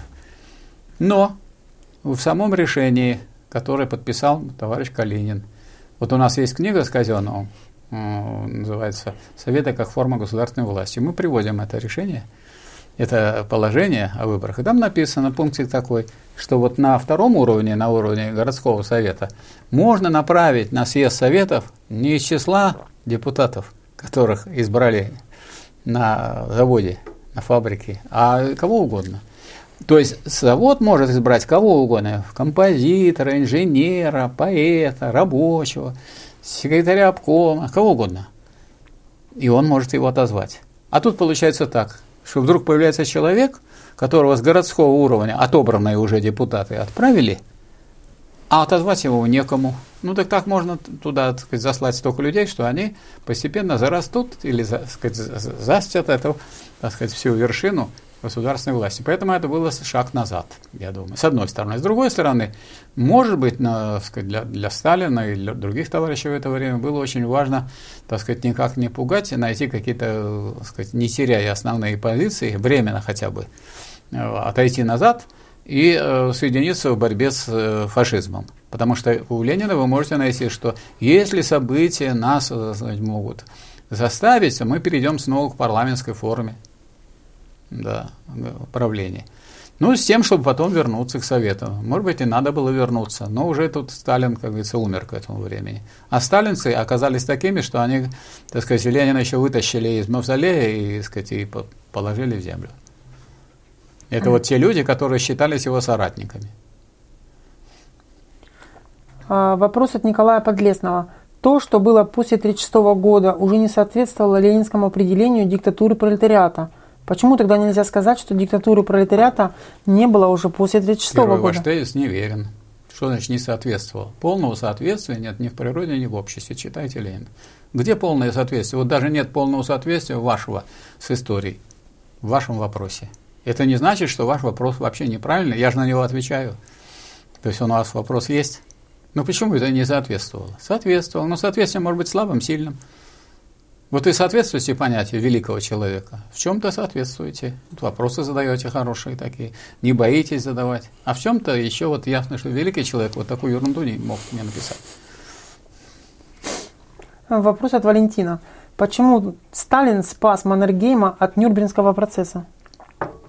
Это к Сталину вопросы. Э, позвоните Сталину, он скажет, это не телефонный разговор, приходите сюда, он и в я отпуске, вам... приходите, я вам объясню. Спросить не выйдет. Нет. Вопрос от Юлии Высоцкой. Часто спекулируют на фразе превращение империалистической войны в гражданскую, да. записывая в империалистические все войны, национально-освободительную, оборонительную и так далее. Проясните, когда при капитализме пролетариату нужно воевать, если нужно? Ну, я так понял по вашему вопросу, вы все знаете. Вы знаете, что есть империалистические войны на самом деле, а есть люди, как дураки, записывают туда, в эти войны, те, что не являются. Ну, не делайте такой ошибки, делайте вот как вы понимаете, и все хорошо все написано у вас правильно, все хорошо, вы все понимаете, и ну, хотите, может быть, продемонстрировать и э, получить одобрение. Одобряю вашу позицию, она правильная. Так, а вопрос тогда, проясните, когда при капитализме пролетариату нужно воевать? Тогда, когда так складывается событие. Нужно, эта необходимость возникает. И объективно, не тогда, когда вот пролетариат вдруг, а тогда, когда напали на его страну, ему приходится воевать. Ну, что, либо он находится при власти – Тогда ему приходится воевать, когда напали на советское государство социалистическое. Либо он не находится при власти, тогда его пошлют воевать кто? Ну, его послал царь воевать? Послал. А потом, значит, какой-то был период, когда смертной казни не было за уход с фронта, а временное правительство это ввело. Значит, как он оказался тогда на фронте? Тогда, так сказать, пошли люди на фронт. В этом, как во всяком действии, есть положительное? Есть. Почему? Потому что если кого не довооружил царь, то он довооружил временное правительство. То есть весь трудящийся народ, потому что народ пошел воевать, он весь с ружьем. Поэтому, когда вы видите, вот крестьянина, художник рисует, или там с Мольным, что вы видите? Ленин идет с чайником, а это с винтовкой. С винтовкой ходят крестьяне. То есть им остается переложить с правого плеча на левое плечо. И говорит, если ты будешь вот сейчас пойдешь с этой винтовкой дальше, так сказать, на тот фронт убивать, ты давай сначала совет, свою власть создам, а вот потом тогда мы можем и повоевать с тем немцами, чтобы у нас все не отобрали. И воевали с ними. И красногвардейцы и сделали армию соответствующую, и были готовы к защите советских завоеваний. А завоевать за Дарданеллы, за Дарданеллы не призывали большевики. Да, было. Вопрос от Игоря Колесникова. Как вы оцениваете работу Сталина, марксизм и вопрос языкознания? Очень высоко. А у вас какие-то претензии есть? Я не видел никаких э, критических замечаний к этой работе. Только некоторые были язвительные замечания дураков. Как это вот Сталин И вдруг, значит, он поставил такие... Вот Сталин, между прочим, был крупнейшим специалистом по национальному вопросу. Изучение национального вопроса предполагает изучение различных языков. Наверное, вы знаете, что Сталин грузин. При этом он грузин обрусевший, то есть он русский человек грузинского происхождения. Поэтому такому человеку, который, так сказать, говорит больше на русском, а совсем не на грузинском, ну, можно сказать, что он больше, так сказать, в этой области да, сведущий, чем мы с вами. Тем более, что он занимался этим вопросом специально. Это очень интересная работа просветительская. Я ее с удовольствием прочитал. И вы тоже, наверное, а вы что-то как-то не выразили свою позицию. Вам понравилась работа или нет? Мне понравилось. Вопрос от Михаила. Каковы были отношения Сталина и Мао Цзэдуна? Очень хорошие. Если вы будете читать Сталина подряд, вы увидите сначала, сначала Советский Союз помогал Тян Кайши. Помогал почему? Потому что шла, весь стал вопрос о том, что сейчас японцы все завоюют, и всех передушат, и красных, и белых, и мелких, мелкобуржуазных деятелей, национальных лидеров буржуазных и коммунистов. Поэтому сначала помогали Чанкаши. Но, оказывается, вот, Мао Цзэдун развернул большое движение, целые районы. В этих районах устанавливались советы, советы по образцу, как, как у нас, советской власти. И эти районы стали воевать с Чан Кайши. И когда эти, это стал э, Мао Цзэдун и его товарищи, и Коммунистическая партия Китая реальной силой, естественно, Советский Союз стал помогать, хотя он не переставал иметь контакты с Чан Кайши, с его э, сыном, который приезжал, встречался со Сталином, Чан Кайши не приезжал, а сын его встречался со Сталином, он э, беседовал, так сказать, и думали о, о этой опасности. И там, а что касается работы с китайским коммунистом, им была обещана всяческая помощь, в том числе военная.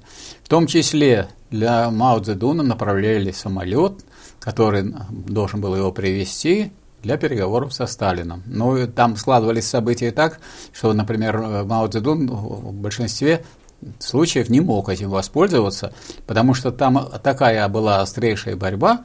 Зато, как вы, наверное, знаете, когда э, советские войска разгромили Квантунскую армию японскую, то оружие, которое было японским, передали товарищам, член, членам КПК, ну и там наше оружие, чтобы назад-то уж его не вести, уж все, тоже частично поступили к ним. То есть их укрепили, и они э, находились около нашей границы. Их разгромить было невозможно. Никакой Чанкаши, Мао Цзэдуна, который находится у границ Советского Союза, при постоянной помощи с этой стороны нельзя. Более того, Сталин очень просил, когда американцы душили Северную Корею, там была такая ситуация, что не справиться. Он очень просил Мао Цзэдуна, чтобы он э, направил туда э, добровольцев. Ну, добровольцев с китайскими лицами, но как корейских добровольцев. И Мао Цзэдун не сразу согласился. Долго его Сталин уговаривал, очень просил, но учитывая отношения, сколько помогает Советский Союз э, Компартии Китая, пошли китайские добровольцы, как дополнительные, так сказать, добровольцы корейские, вот, а как говорится, американцы, как они там разберут. И, в общем, э, обеспечили, чтобы на 30-й параллели, э, чтобы не могли продвинуться на, на север американские войска.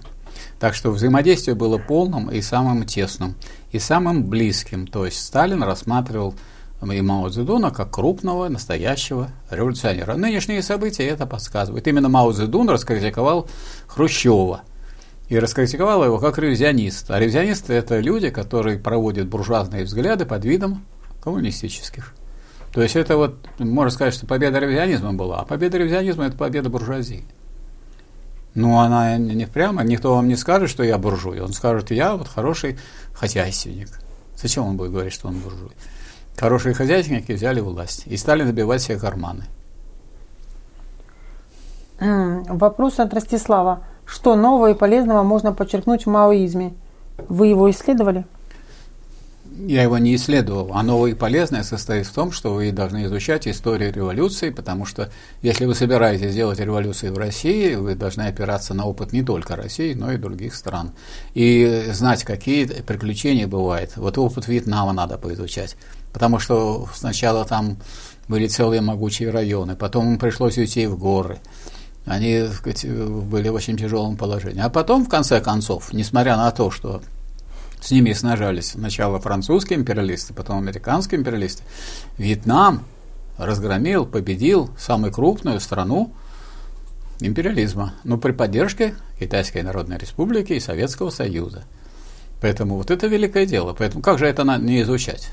Ну, а что, вот я должен учиться только, а на чем надо учиться? На опыте всех революций, какие есть. На опыте китайской революции не надо поучиться.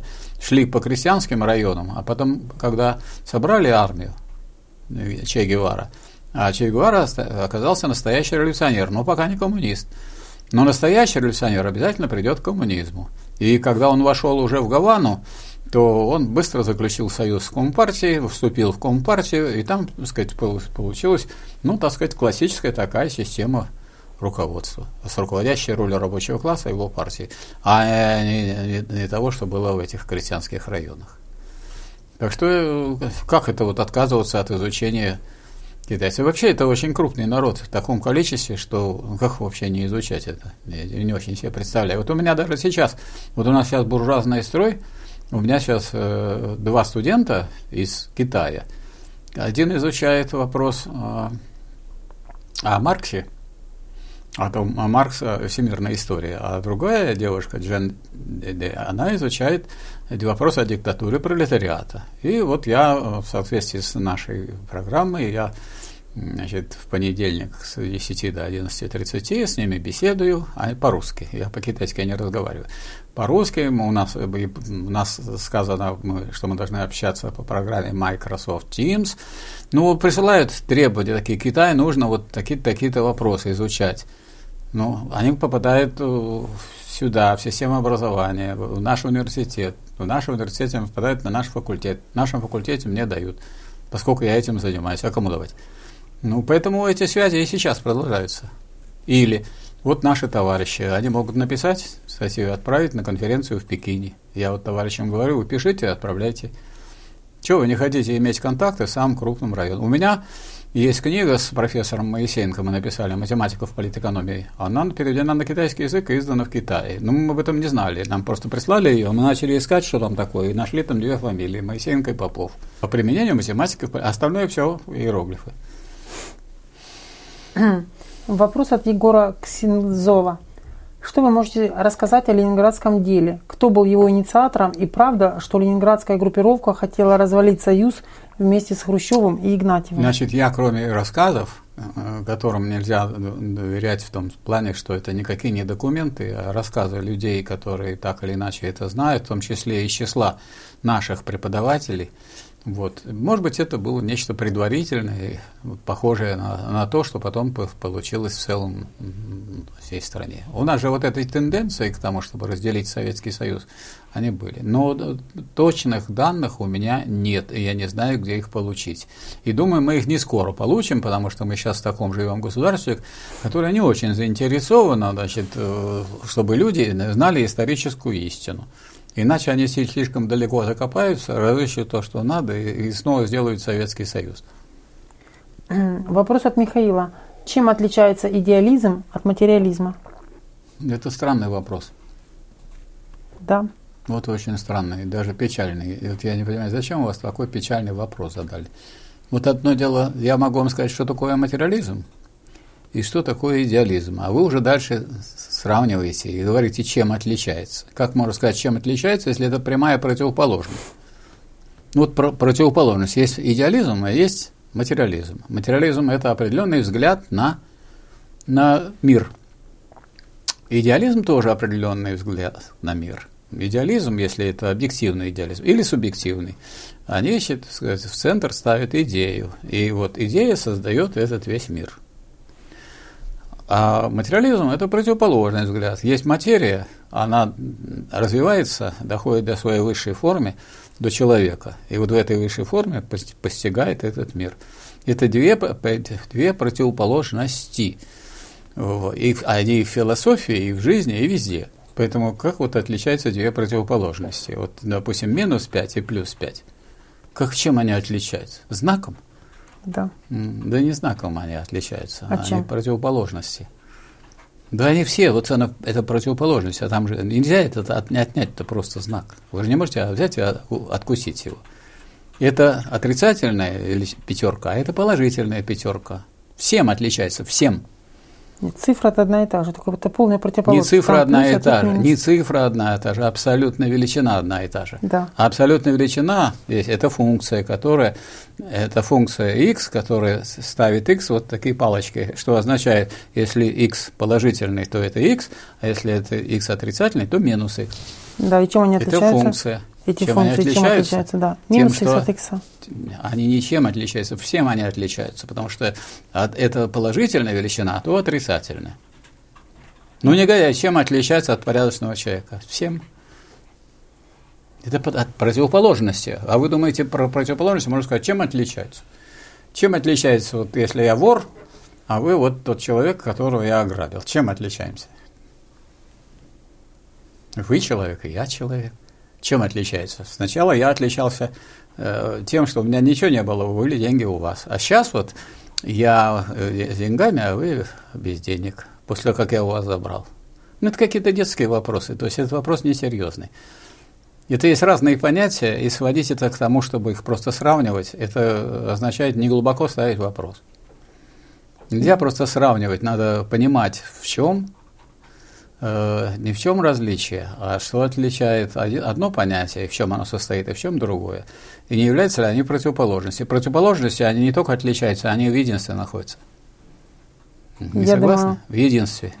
Михаил задумается над Я думаю, отличием Михаил должен идеализма и задуматься. Вот и вы, Михаил, я, Михаил, чем мы отличаемся? Ну, Михаил задает вопрос, а вы отвечаете. А мы мало Вы- чем отличаемся. Вот вы хотите разобраться, и я хочу разобраться. Да, но Михаил задает вопрос, а вы отвечаете. Ну и что, что он задает, я отвечаю. Что это вас это интересует, это вам и так ясно. А может, Михаил не хочет нет разобраться, никакой может, он глубины. хочет задавать вопросы. А мы считаем, что он хочет разобраться. Если бы я думал, что он не хочет, есть другие люди хотят разобраться, поэтому он задает вопрос, а я тогда не для него отвечаю, а для других. У нас же это публичный ответ. Вопрос от Артура Землянкина. Интересно было бы услышать от Михаила Васильевича мнение об Ильенкове. Вот понимаете, почему интересно услышать мнение? Потому что мнение – это не знание. Правильно? Это Да. вот то, что может сказать человек, не подумав. Ну вот, не подумав, я могу вам сказать, что мне, вот я работаю Ильенкова читал, они очень интересные, ясно, что он интересовался диалектикой. Вот, у него есть интересные философские работы, еще у него есть интересные работы, можно сказать, воспитательного типа. Это он участвовал в эксперименте, описывал эксперимент э, такой, связанный с тем, как на- научить слепо-глухонемых детей так, чтобы они стали полноценными членами общества. Поскольку они немые, потому что они слепые и глухие, и э, поэтому у них никакой связи нету с теми, кто мог бы его воспитывать. И вот долго, так сказать, жалели этих вот э, детей, кормили их просто, и они просто жили как животные. Никакой установить связи между ними и теми, кто их собирается воспитывать, не было. А вот этот э, эксперимент, который описал подробно и разъяснил Ильенков, состоял в том, что у них стали соску отбирать. И тогда ребенок так сказать, тянулся за соской, и так был установлен с ним контакт. А дальше уже дело было техники, как используя этот контакт, то есть связано с тем, что он ощущения-то у него были, все здоровые. Вот. И э, дело дошло до того, что один из таких слепо-глухонемых детей стал кандидатом наук. Вот. Это очень важно, и плодотворно работал, потому что, ну, это, если человек уже воспитан, ну, если он глухой, так для этого существует, так сказать, он же может прочитать, что ему написали. Но если он слепой, ну, значит, э, значит, можно, есть азбука для слепых. Вот я, например, когда учился, у нас был студент на нашем курсе, э, который все время, значит, стучал, то есть он все время записывал лекции, дырочки делал там с какими-то краями, которые представляют собой азбуку для слепых. И они прекрасно это делают, и они привыкли и не чувствуют себя ущербными, когда они общаются с себе подобными. Он, э, значит, лекции у него все были записаны, он спокойно готовился к экзаменам и, соответственно, мог отвечать устно, потому что письменно этот не поймет у него экзаменатор. Вот и все. Так что э, это все вполне реальные вещи. А, вопрос от Ольги Мейер. Прошу Михаила Васильевича дать однозначное понятие буржуазии, исходя из корня буржуа, как горожанина или крепостного, от слова бур – крепость. Понятие буржуазии смущает как антагонист пролетариата. Вы хотите мне рассказать, как мне отвечать на ваш вопрос? Да, помогает вам заранее. Я вас очень уважаю, но хочу сказать, что как мне отвечать вопрос, это я буду решать, а не вы. Вот вы можете задать любой вопрос, и я не могу вмешиваться в то, как вы задаете вопрос. Вы хотите, чтобы вопросы научные и политэкономические решались с помощью языка, методом выведения из того, из того корень это или не корень и так далее. Так вот, хочу вам сказать, что в разных науках разные, одни и те же понятия, то есть по написанию, имеют разное значение. Например, интересы. Есть интерес психологический, это его изучает психология. Вот вам нравится наша беседа, она вас привлекла. Это вот интерес психологический, это концентрированная направленность внимания на удовлетворение определенных потребностей человека. Вот у вас есть потребность в чем-то, вы смотрите и задаете вопросы. Удовлетворяется ваш интерес. А есть другая категория, которая таким же словом называется интерес. Но интерес экономический, интерес, как экономический интерес, как категория политэкономии, это такая характеристика положения людей в системе производственных отношений, которая показывает, что им выгодно, какие изменения этого положения улучшают или ухудшают это положение и в какой мере. То есть категория интерес, например, психологическая, она это просто привлечение внимания. Вам интересно послушать ответ на ваш вопрос. А теперь я хочу сказать, в чем ваш состоит экономический интерес. Ваш экономический интерес вам выгодно. Вам выгодно знать научное, политико-экономическое значение этого вопроса. Вот в политэкономии понятие, понятие буржуа означает, это человек, который не просто сказать, живет чужим трудом. Чужим трудом может жить и феодал, и рабовладелец. Поэтому это обязательно собственник средств производства в буржуазном обществе. Не только собственник средств производства, потому что собственник средств производства в буржуазном обществе может быть и мелкий буржуа, для которого, если это буржуа, для которого присвоение чужого неоплаченного труда является главным и основным источником дохода. Вот это буржуа. А вот тот, кто тоже имеет средства производства, корову, может быть, теленка еще, грабли – лопату и так далее. Он может быть мелким буржуа, он работает, но живет не за счет прибавочного труда, а за счет своего труда. И потом всякие перекупщики плоды его труда покупают и платят не, не всю цену, а дают ему гроши, еще его и эксплуатируют. Поэтому не надо стремиться э, насаждать одинаковое понимание вопроса, который относится к первичному слову в языке, и к тому, какое значение это принимает в науке. Хочу вам сказать, что я вот пять лет отучился на математико-механическом факультете Санкт-Петербургского университета. Вот там были пучки, там были поля. Я вас уверяю, что пучки ничего общего с теми пучками, там травы, не имели. Поля тоже ничего общего не имели. Там были кольца, там была теория группы. С теми группами стоят и пивной, или те группы, которые куда-то идут, тоже не имело никакого, потому что в математике есть свои определения. Я думаю, что в физике тоже есть свои определения. Они там делают, и эти определения могут вам, что, могут вам что-то напоминать, не надо это путать. Поэтому в вашем вопросе э, содержится попытка навязать мне, как отвечающему, что вы вот отвечаете на этот вопрос да так, как я вам расскажу. Вот это вы непозволительно сделали вещь, на это я хочу обратить ваше внимание. Вы задаете, задаете вопросы, какие хотите, а я буду отвечать так, как я понимаю. Я, между прочим, по этим вопросам специалист, а вы специалисту хотите объяснить, как ему отвечать. Спасибо вам. Я думаю, что при таком вот э, настроении вы сами лучше отвечайте на этот вопрос. Мне будете сообщать, а я просвещать меня. Вопрос от поганой молодежи. Как бороться с частно-собственническими интересами при планировании? Пример. Человек, отвечающий за план, производит выгодные товары, а не необходимые. Значит, честно вам скажу, что отвечать на вопросы поганой молодежи не хочется. Если вы сделали этот самый себе ник для того, чтобы, ну, так сказать, дурачиться где-то, то вообще дурачиться, когда вы направляете свои вопросы на Ленру, не следует. Поэтому, если в следующий раз, когда будет у вас возможность, вы подумаете, какой ник употребить для того, чтобы на ваши вопросы отвечали. Потому что вы имеете право задавать любой вопрос и подписываться как угодно. А я имею право – не отвечать на те вопросы, на которые не хочу. И ничем меня заставить невозможно. Нет таких средств сил ни у Ленару, ни у других товарищей. Полиция сюда не приходит и не требует от меня, чтобы я отвечал. Вот и все. Поэтому научитесь вот это делать. А вы хотите разобраться в серьезных вещах, и хотите, чтобы была это, то это связано с хохмой. Хохма – это хохма.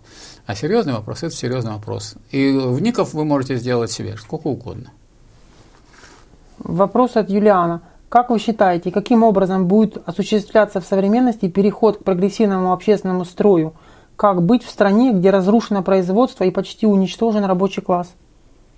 Ну ладно уж такие сказки говорить, почти уничтожен. У нас 25 миллионов рабочих, а вы говорите почти уничтожен. Считать ну как вот почти. так вот вы говорите? Так вы? Ну я причем на эту тему уже выступал многократно. Выступал доктор экономических наук Золотов, объяснял, что 25-26 миллионов.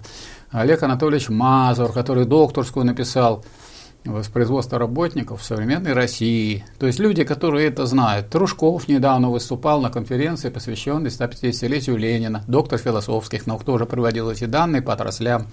Ну что значит как быть? Так и быть. А что у нас так здорово было с этим? Так и быть. Как, как быть? Надо организовать рабочий класс.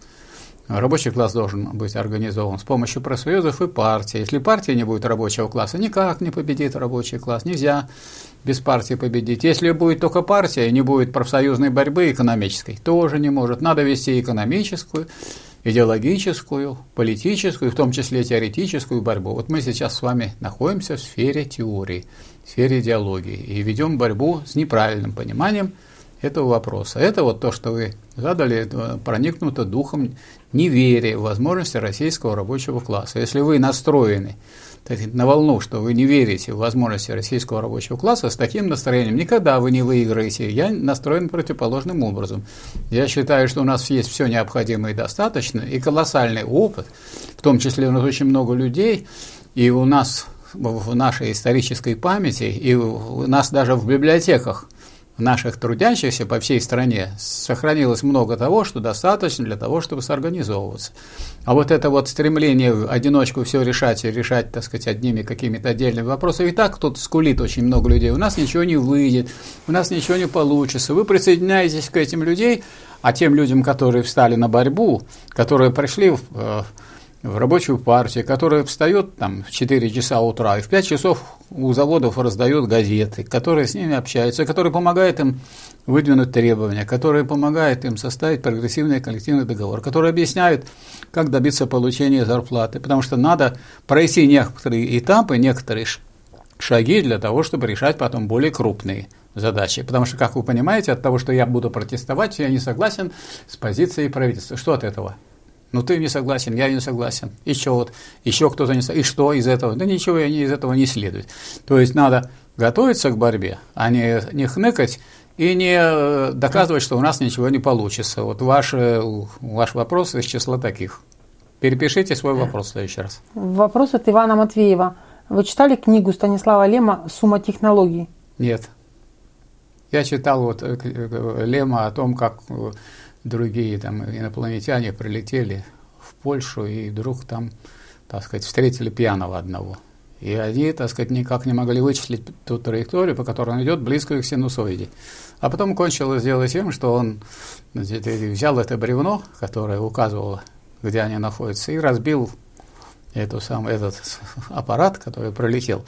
Вот. И на завтра уже некоторые крыши в, этой деревне были покрыты хорошим, отличным металлом. И приехали люди из города и начали спрашивать этих самых крестьян, а что это у вас такое, что за крыша, что? Вроде вчера какой-то объект сюда. Не знаем, не знаем, это мне брат из города прислал.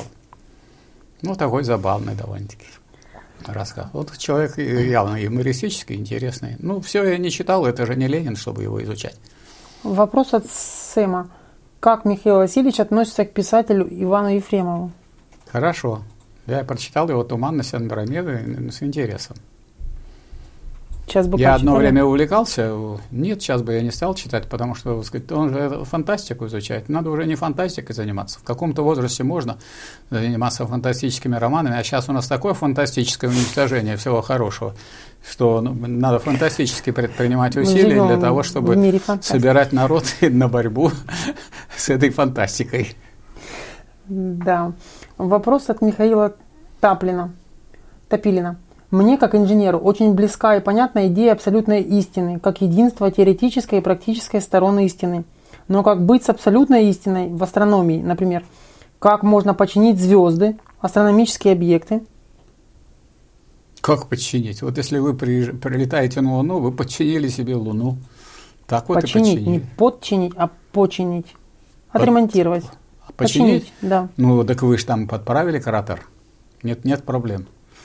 Вы имеете в виду, так сказать, починить в смысле изменения траектории? Как вы понимаете, уже нынешних, нынешних средств достаточно для того, чтобы сделать вывод, что в перспективе можно будет повлиять и на орбиты.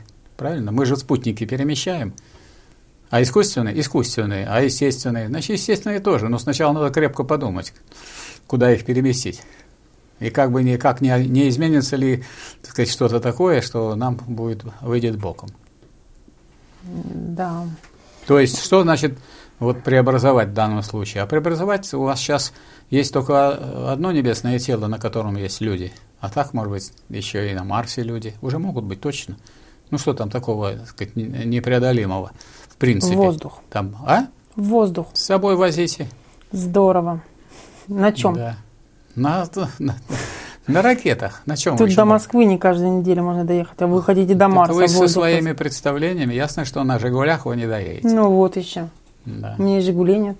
Ну, тем более, если у вас и «Жигулей» нет, тогда что замахнулись на такие проблемы? Такие проблемы для тех, у кого есть «Тойота». Ну вот, к чему и пришли. Вопрос от Максима Чуракова. Уважаемый Михаил Васильевич, как научить ребенка читать самостоятельно и сделать так, чтобы он полюбил это занятие? Какими должны быть книги для первого чтения? Как заразить ребенка любовью к книгам и сделать так, чтобы он читал самостоятельно? Значит, тут есть два вопроса. Значит, надо, чтобы книжки были интересные заведомо. И не просто интересные, а самые интересные. Это только вы можете узнать, потому что вы его родители, угу. и вы, наверное, имеете свои любимые книжки, а иногда получается, что им дают такие книжки этих новых авторов, которые такая ну, тоска, да. что умереть должны родители, и дети. Поэтому полюбить такие книги невозможно. Какого-то найдут автора, где они их только берут, без талантов, который деньги получил по знакомству и так далее. То есть я вот некоторые книжки листаю, эти учебники, это страшное дело. Поэтому, во-первых, чтобы полюбить, вот найдите такие интересные книжки, которые вам очень понравились, и почитайте. Это первое. Второе, второе, несмотря на то, что они очень любимые, но когда их человек читает по складам и медленно, он не, не вникает в содержание, поэтому этот этап нужно пройти. То есть как бы для того, чтобы выйти на солнечную поляну, нужно пройти через болото. И через болото человек никогда по своему желанию не пройдет. Вот Гегель, Георг Вильгельм Фридрих, на которого я ссылаюсь по другим вопросам, по вопросам uh-huh. э, философским, он был директором, когда написал науку логики, был директором Нюрнбергской гимназии. Вот есть такая, такой двухтомник работы разных лет. Там есть его простым языком написанный, э, в том числе и о воспитании, об образовании, кто говорит абстрактно и другие, очень интересные э, материалы. И он в частности говорит, как специалист, который директором был гимназии, а потом пошел вот уже профессором в университет, что э, для того, чтобы человек, у человека выработалась воля, его приходится принуждать. Если он не сможет, или люди его, родители, не научат, э, так сказать, преодолевать свое «не хочу», он никогда не, не будет волевым человеком. Поэтому, несмотря на то, что ваш ребенок, может, слезы льет и страдает, но через эти страдания надо пройти, но по интересной книжке, которую он потом полюбит. Не все сразу вот, приходит. То есть тут есть вот такая, такая противоречивая ситуация. Ну как можно полюбить то, что вот для вас это вот такая прямо сказка, а для него А, Б, В. Ну, поймите, что это же само по себе эти АБВ неинтересны. То есть, пока он начнет воспринимать эти слова через буквы, это, это вот через это болото надо пройти. И это он может пройти только с родителями, которых он любит и уважает, и которые, когда родители, когда учителя начинают их доказывать, ваши дети будут рассказывать, какие ужасные у них учителя, а некоторые родители этому поддаются и тоже начинают думать, ну, родитель, ну вы же не поменяете ему учителей, вы не директор школы, и вы не, не из РАНО. Поэтому может получиться, что он вот будет так думать и, и там будет запираться у себя в школе и будет э, относиться отрицательно к учителям. И это ни к чему хорошему не приведет. Вопрос от Константина. Ник поменял. Молодец. Извиняюсь. Так все же, что делать с тем, что человек, отвечающий за план, продвигает на производство выходного, но не необходимого товара? Выдвигает производство? Да, так все же, что делать с тем, что человек, отвечающий за план, продвигает на производство выходного, но не необходимого товара?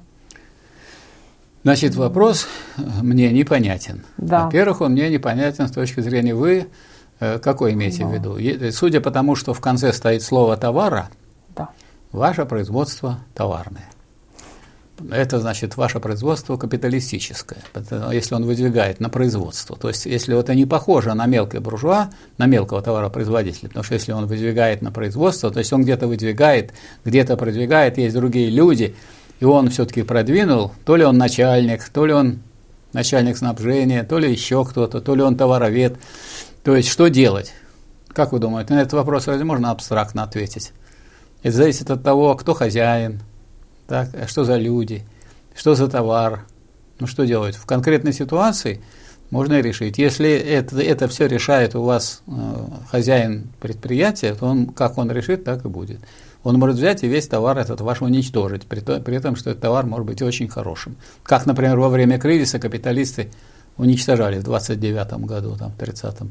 Уничтожали, молоко выливали, значит, все топтали ногами и так далее. Для чего? Чтобы цены не падали. Потому что если мало товара, значит, цены растут. То есть лучше будет меньше, меньше возить, а деньги те же.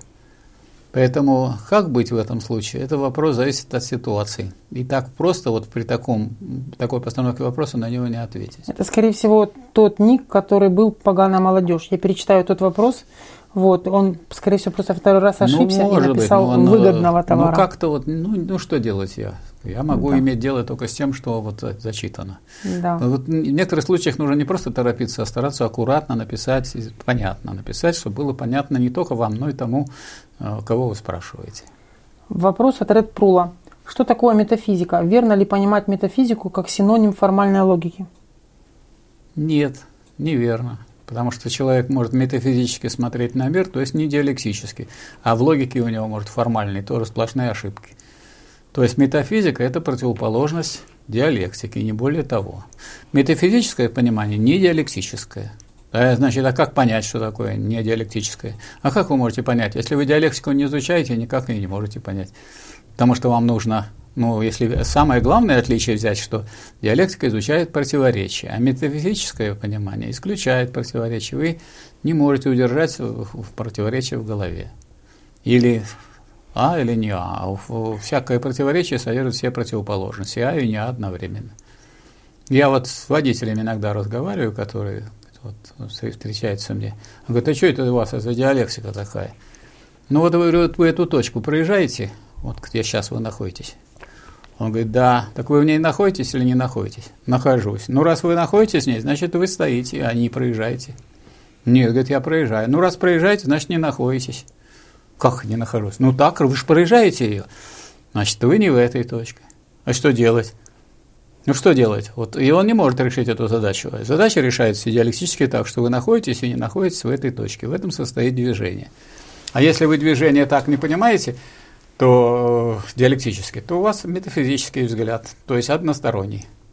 Вопрос от Пиллера. Михаил Васильевич, вы читали работу Гиде, Гидебора «Общество спектакля»? Нет. Гидебора. Не читал. Тогда как относитесь к этой работе, наверное, задавать не буду. Отношусь так, что не читал. Да. И вообще я, прежде чем что-нибудь читать, я очень долго выбираю. Я смотрю сначала, чтобы мне еще прочитать из великого. Вы считаете Гидебор не великий? Да, я считаю, что Гидебор не великий. Вот так вот. Если мне кто-нибудь докажет, что он великий, тогда, может, я все от, отложу и сяду, так сказать, и буду читать Гидебора. А все остальное, там, Маркс, Энгельс, Ленин, Сталин подождут, и Гегель. Честно говоря, хочу сказать, что я еще не все понял у Гегеля, поэтому я, когда у меня есть вот такое вот э, противоречие, читать Гегеля или какого-нибудь Гидебора, а я вы не думаете, вот что если почитаете Гидебора, общество спектакля, то вам да. какие-то новые мысли придут, и вы я более думаю, поймете Мне новые не надо, мне надо разобраться со старыми. Я хочу разобраться с диалектикой.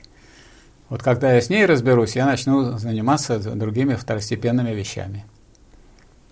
Вопрос от Максима Ковальского. Если бы курс Сталина был сохранен после 1953 года, это помогло бы избежать дефицита товаров народного потребления? Конечно, у нас э, все время увеличивалось количество товаров народного потребления, цены снижались. Скажите, просто, если цены снижаются, они снижаются на те товары, которые в дефиците, или на те товары, товары которые в избытке? Ну, подумайте сами. То есть сначала государство оценивает сколько у нас производится. Если у нас сейчас накоплено запасов товара такого-то, то цены на этот товар могут быть снижены. Они снижались. Я еще помню, поскольку я 45-го года рождения, и помню, что я еще жил на проспекте Огородникова и в школу еще не ходил, а по радио передавали. Сейчас будет снижение цен. Батон, который стоил 15 копеек, будет стоить 13 копеек. Спички, которые стоили 2 копейки, будут стоить 1 копейку и так далее. И это было так, сначала бьют куранты, это было 1, 1 апреля. Шутка такая. В апреле. Шутка такая была. А теперь без всяких шуток. Да, а теперь просто да, раз. Повышают и повышают, повышают и повышают. Вот, так что вот, вот так. Вопрос от Инги. Ваше отношение к Юрию Андропову? Мое отношение к Юрию Андропову такое. Это, так сказать, э, он породил всякие иллюзии, когда пришел Юрий Андропов о том, что что-то будет другое. Но курс он ни в какой мере не изменил. А курс был буржуазный. У кого буржуазный был? У Хрущева, после Хрущева у Брежнева, после... с некоторыми отличиями. Например, при Брежневе можно было ну, кое-что о Сталине хорошее написать, особенно э, в отношении э, войны и военных действий. Поэтому вот книги, например, Василевского, Жукова вышли как раз в период Брежнева. В то же время, в период Брежнева была эта идиотская концепция развитого социализма, теперь, как говорится, найти бы всех да расстрелять, которые ее придумали. Якобы, что есть развитой социализм, хотя смысл социализма в его неразвитости, что это не полный неразвитый коммунизм. Если его развить, будет полный коммунизм. Что люди хотят сказать? Вот. То есть это был такой вот период, ну, все это снижалось, все это шло в сторону буржуазную, и это только менялись только генеральные секретари. Эти генеральные секретари эту линию на уничтожение социализма и на переход к капитализму не затрагивали, и Андропов, тем более он был очень сильно болен, у него почки были больные, вокруг него крутились всякие люди, которые действовали от его имени, поэтому, сказать, что он там мог сказать хорошего. И вот Наконец, я, у меня диссертация была, посвященная противоречиям развития социализма. И я уже, так сказать, ее а, представил к защите. А тут выступает Андропов на июньском пленуме и говорит, что вот мы не знаем общества, в котором живем. Ну, если вы не знаете, и чего вы там генеральным секретарем-то сидите там, если вы не знаете? Ну, как так можно? То есть не знаем. Ну, не знаем, но, из, но сидят люди, которые не знают общества, доверяют всяким помощникам, которых неизвестно откуда берут. Я знаю проходимцев, которые пошли в помощники этого, э, Горбачева, например, Петраков, который вышел из Центрального математического института. У меня были подозрения, что он не знает ни экономики, ни математики. Но то, что он экономики не знает, это я быстренько нашел по книгам его. Вот. Тогда я послал свою э, дипломницу – Галину Зиброву, чтобы она посмотрела, нет ли работы у нее каких-нибудь по математике. И по математике нет. То есть человек объявляет себя специалистом по применению математики в экономике. Экономисты думают, что он математик, а математики думают, что он экономист, а он не то, ни другой. А он проходимец, который успел прислать мне отрицательный отзыв, а, дескать, что вот работа Попова, она не соответствует развитому социализму и вообще, теории общенародного государства. Но у меня были другие отзывы положительные, поэтому это, так сказать, особенно не повлияло. Вопрос от Михаила Топилина. По-видимому, ВПК, ВПК не был затронут Косыгинской реформой, когда стали поощрять за рентабельность и объем реализации. Так ли это? Значит, Навер... там, там э, затронуто все было. И то, что он, это было затронуто, видно и сейчас, что время от времени сажают в тюрьму за растрату имущества из области космической, из области военной. Это одна и та же, в общем-то, область. Поэтому затронуто это было, но критерии, по которым выбираются там, не стоимостные, потому что вам нужно сделать э, продукт не хуже американского. И наша американская ракета так сказать, сработает, а наша не сработает в соответствующей области. Или мы истребитель должны сделать не хуже. Поэтому первое, что там требуется, это сравнение с э, продукции вероятного противника. Он там чем угодно может руководствоваться, может прибылью. А мы должны руководствоваться, что наши самолеты должны быть лучше, и подводные лодки не хуже. А вот у нас э, авиа, э, несущий крейсер только один, ни одного авианосца. Хотя наш авианосец недостроенный уехал сначала на Украину, потом э, в Индию и, и стал Викрамабити, и мы его достроили и отдали Индии. Но Наши подводные лодки могут стоять недалеко от берегов Соединенных Штатов Америки и месяц ждать, чтобы рядом они рядом могли выстрелить ракетами. Поэтому это не решающая функция. Поэтому как вот здесь, какие тут есть критерии? Критерий один, что сказать, страна должна уцелеть в случае нападения противника. Или наоборот, можно поставить вопрос, что противник, поскольку у него есть разведка, надо дать знать этой разведке, что у нас есть, чтобы они не сывались потому что это грозит уничтожением тех, кто сунется на территории России или Советского Союза. Наверное, поэтому качество вооружений у нас до сих пор высокое. Или дело в контроле да. качества военной приемки? И в этом дело тоже. Хотя военную приемку стали уничтожать очень, очень сильно везде. Частично поуничтожали, но не в, не в полной степени. Вопрос от Марка. Был ли советский народ новой исторической общностью? Ну, конечно, он был новый историческое общество. До этого уже не было советского народа. В этом смысле он новый. Исторической общностью он был, был. Все люди чувствовали, что живут в одной стране. И сейчас еще ощущают себя, что мы и с белорусами, и с таджиками, и с киргизами. Вот в Киргизии, например, на два часа больше преподают русский язык, чем киргизский. Знаете почему? Я спрашивал у киргизов.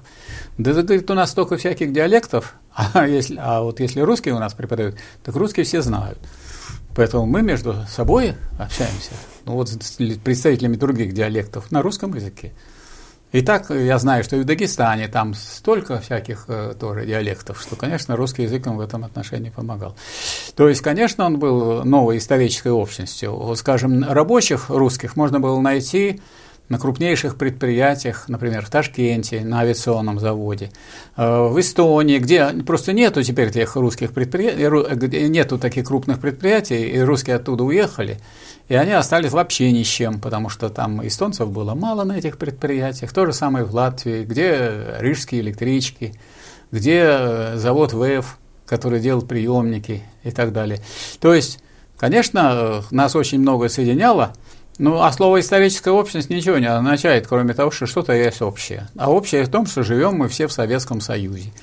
Что это народ Советского Союза. Вот в этом и общность. А, а если люди подразумевали под этим что-то вместо национальности, то это, конечно, неверно. Национальность – это национальность, нация – это нация, это разные понятия, потому что нация – это такая общность э, экономики, связанная с единством экономики, территории, языка и культуры – Поэтому не все подходило под это. Поэтому это не такая общность. Поэтому это какая недоговоренность здесь. Что-то такое выдумывали, чтобы забыли люди о классах и забыли люди о нациях. А это не надо забывать. Вопрос от Тимура. Кто был реальным организатором ГКЧП? Я думаю, что эта комбинация может быть и связана с Горбачевым что вот он, так сказать, он никому не рассказывал, так сказать, он, ну, так сказать, там уединился, он договорился, что туда поедут, к нему поехали, вот он вместе с ними приехал, а потом всех арестовали, и, и что? И, в общем, его дело было передать дело Ельцину. Он и передал. Они что, враждовали? Они, так сказать, вроде на публику враждовали. Вот скажите, пожалуйста, если э, Ельцин закрыл КПСС, что должен был сделать Горбачев, как генеральный секретарь?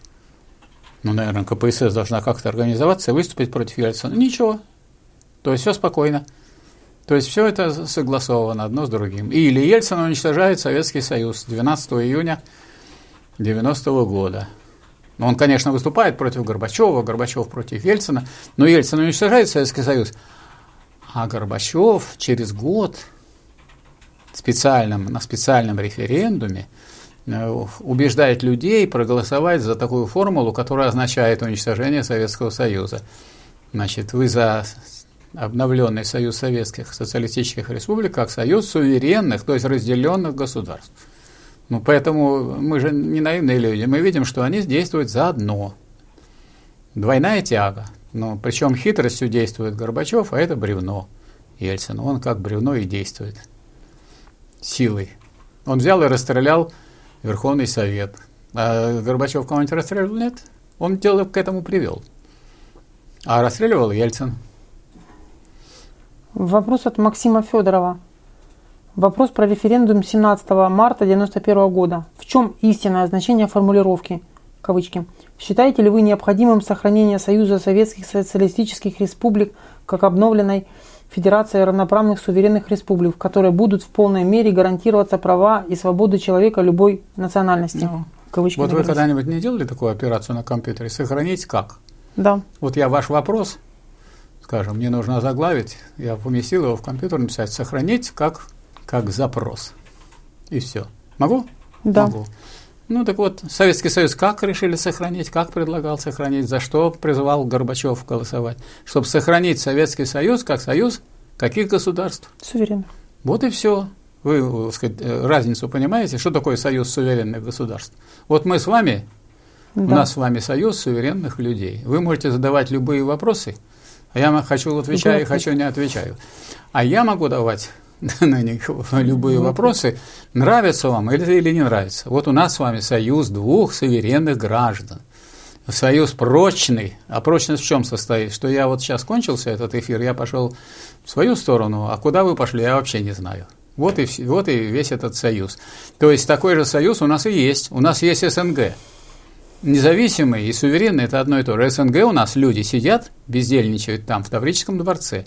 В СНГ не все вошли республики, там некоторые вошли, и вот они изображают осколок этого ССГ. А, то есть сказать ССГ – Союз суверенных государств, или сказать Союз независимых государств – то же самое. И важно, что они никакого союза не образуют. Это толпа. Любая толпа – это союз граждан. А в чем союз? А вот они толпой идут вместе. Куда идут? А каждый в свою сторону. Вот и все. Неужели это непонятно? Вы же сами вопрос процитировали. Удивительно, что вот вы задаете. Уже столько времени прошло, это 91 год. С 91 года, если думать над этой формулой, можно было бы додуматься, что союз советских, социалистических республик – это союз республик. Советских, они одинаковый тип. Социалистических тоже одинаковый тип. И союз – Союз республик. А вот союз суверенных – это прямое указание на что? На то, что это разделенные государства, что вы можете решать, что хотите, а если я суверенный, вы все решили пойти направо, а я там Кыргызстан или Узбекистан или Таджикистан или Туркмения, а я пойду налево, и все. Почему? Потому что мы суверенные. То есть мы с вами в союзе, но делаем все поодиночке и не считаясь с тем, какова общая воля. Нам это, эту общую волю наплевать. То есть это издевательство над людьми и обман. И я хочу сказать, что это вот не только негодяй этот Горбачев, который эту штуку подложил, он же еще якобы писал Конституцию Союза суверенных государств. А что такое Конституция? Она состоит из одного слова, что ни одно общее решение не является обязательным ни для кого. Что еще можно написать про это, если это союз суверенных государств? Он у нас остается. Вот у нас союз, допустим, с Украиной есть? Есть. Она куда хочет идет, а мы куда хотим идем. У нас есть союз с Литвой? Тоже есть. Она туда, мы сюда. Это ее дело. У нас союз. Вот она, вот она картина. Хочу вам отметить, э, в Москве критика вот, этого, вот этой ситуации э, на одной из станций метро – Э, в вестибюле наверху написано «Союз нерушимый республик свободных спластила навеки Великая Русь». Сквозь грозы сияло нам солнце свободы, и Ленин Великий нам путь озарил. Нас вырастил Сталин на верность народу, на труд и на подвиги нас вдохновил.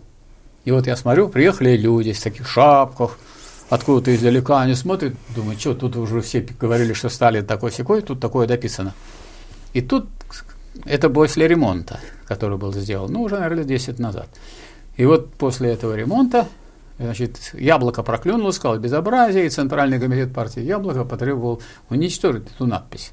И тут выступает главный архитектор города Москвы по радио, я это слышу, и говорит, мы же ведь говорили, что надо восстанавливать историческую справедливость. Здесь еще, кроме этой надписи, которую мы восстановили, еще стоял скульптурный портрет товарища Сталина. Вот надо его восстановить. И тогда этот Центральный комитет яблоко заткнулся.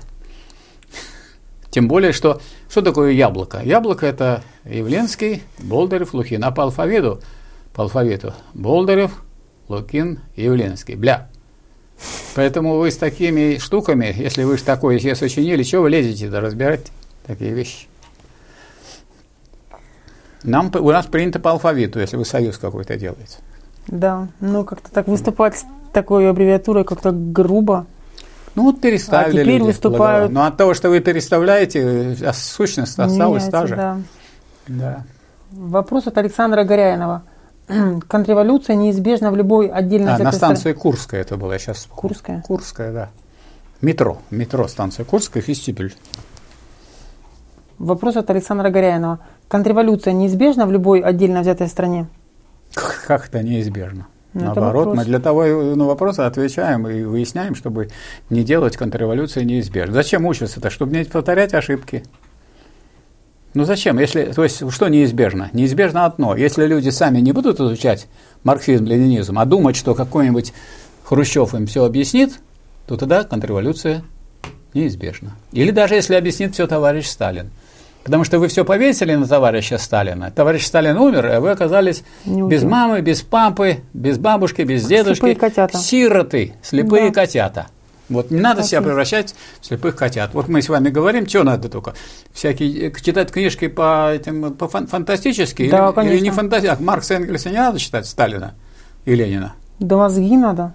Ну вот а так что- фантастику раз. то есть, если вас, интерес- если вас интересует... Я, например, когда был мальчишкой, я читал и Беляева, и Жюль Верна читал вовсю, много, почти все перечитал. Ну, это, так сказать, все это какой-то возраст прошел. Ну Нам да. нужно, мы хотим сделать мир свой, построить Себе. новый. Мы наш, мы новый мир, Мир построим. Это же да. фантастика. А вы хотите, чтобы он не построил его, а в голове просто в книжке написали мне, какой он Да, будет. как мир. он будет Ну, это выглядеть, да. социалисты, утописты. Это все были э, Сен-Симон, Фурье, ООН. Сколько вам нужно Сен-Симонов, сколько Фурье и сколько ООНов в новом издании? Ну, когда-то надо из пеленок выходить Ну да. и из детской коляски вылезать. Вопрос от Александра Кондрусева. Какие основные этапы контрреволюции, произошедшей в СССР, можно выделить? Никаких нельзя выделить этапов контрреволюции, потому что контрреволюция – это разовый момент, без, он без этапов. Вот 22-й съезд – это контрреволюция. После 20, вот 22 съезд означал, что у нас вместо диктатуры пролетариата отсутствие диктатуры пролетариата, ее отрицание. А что является отрицанием диктатуры пролетариата? Противоположностью. Диктатура буржуазии. Это без всяких этапов. Вот сразу, как проголосовали, вот все уже. Раз уже диктатура буржуазии. Какие еще этапы? Никаких этапов. Как вы начинаете искать этапы в революции? И то- точно так же, как э, в революции. Пришли, э, сказать, захватили зимнее и арестовали временное правительство. Какие этапы? Никаких. Все можно уже сразу же, вот в это же время, в это же время в Смольном э, находится второй съезд Советов, пришли туда и утвердили правительство в главе с Лениным. Какие этапы? Никаких этапов. Ну, то есть надо свергнуть и сразу утверждать новое правительство. Сразу, без этапов. А вы а, отложите этап, у вас будет отсутствие правительства, завтра придут какие-то войска и разгонят вас. Если вы будете вот так по этапам все разделять. Где-то взяли, что надо все на этапе делить. Сейчас, вот вы сейчас спросили меня, я сказал, это на следующем этапе. Я вот когда будет, если будет, я буду здоров, значит, Ленру, если будет здорова, я тогда вот, Да, может, Бог. отвечу. Ну, так вы же задали вопрос, я сразу отвечаю. На какие этапы это делится? Ни на какие. Вопрос-ответ и все, без всяких этапов. Потому что вопрос и ответ тут же, потому что я не могу делать даже паузу после вашего. Если я сделаю паузу, я уже отказался отвечать на ваш вопрос. Согласитесь? Ну да, то есть получается после 62 года уже э, была Все состоялось, буржуазии. контрреволюция, переходный период начался от социализма к капитализму. Он длился 30 лет. То есть уже люди, которые жили после 62 года, они жили не при социализме, а при буржуазии. Они, При диктатуре нет, не буржуазии. так. Они жили при диктатуре буржуазии, Да. и они еще, они еще наблюдали, как постепенно уничтожаются социалистическое завоевание. Постепенно, их быстро не сломаешь. Ну, дома, например, построены хорошие, они же сразу не пропадут. хоть продукты вкусные, хорошие. Вот такой колбасы, как сейчас, которая сделана с добавлением мяса, же не могло быть такого. Вот такого, что вы сейчас вот зайдете в гастроном, и там написано, значит, колбаса свиная, состав курятина, крахмал, там, поташ, нитрат, нитрит, казинат натрий. Ну что? Да. Ну, за что боролись, на то и на... Вопрос от Николая. Нет, мы за это не боролись, это они за это боролись. Ну, если в 91 году получилось то, что получилось, значит боролись. Кто-то боролся, а те, кто не боролись, да. те просто стояли рядом. Нет, у нас много боролись. Если бы люди не боролись против, то так долго бы это вот, уничтожение завоевания социализма не продолжалось. Потому что, если вы возьмете, за какое время построили, с 17 при Сталине, правда, Сталин был, с 17 вот. по ну так Сталин, даже если бы рушил, он бы рушил быстрее. С 17 по 36 это сколько? 18 лет. Да а тут 30. Это значит, что все люди маломальски советские по своему а, образу жизни, по своему настроению, по своей мысли, которые знали, что такое социализм, они тормозили его уничтожение. И сейчас тормозят. Говорят, почему плохо работает образование? ответ, ответ честный такой, да нам не нужно ваше образование, мы от него деньги получаем. Зачем нам? Чем меньше денег уйдет э, на, образование или на медицину, тем больше у нас будет зарплата в доме. У нас зарплата 400 тысяч рублей в месяц. А ну, вы так, со своей медициной. Да, все жалуются, что образование валится, медицина валится, и оно каждый год все ухудшается. То есть никто ничего не тормозит. Почему все ухудшается? Медицина и образование, которое Только вы медицина что ухудшается. У меня-то зарплата не ухудшается, У вас если, нет. если я чиновник. Ну, так а что вы говорите все? Так для меня важнее не ваша медицина и не ваше образование, образование. а для меня важнее, сколько я получаю денег, сидя в чиновничьем кресле. Неправильно? Не так я рассуждаю? Возможно.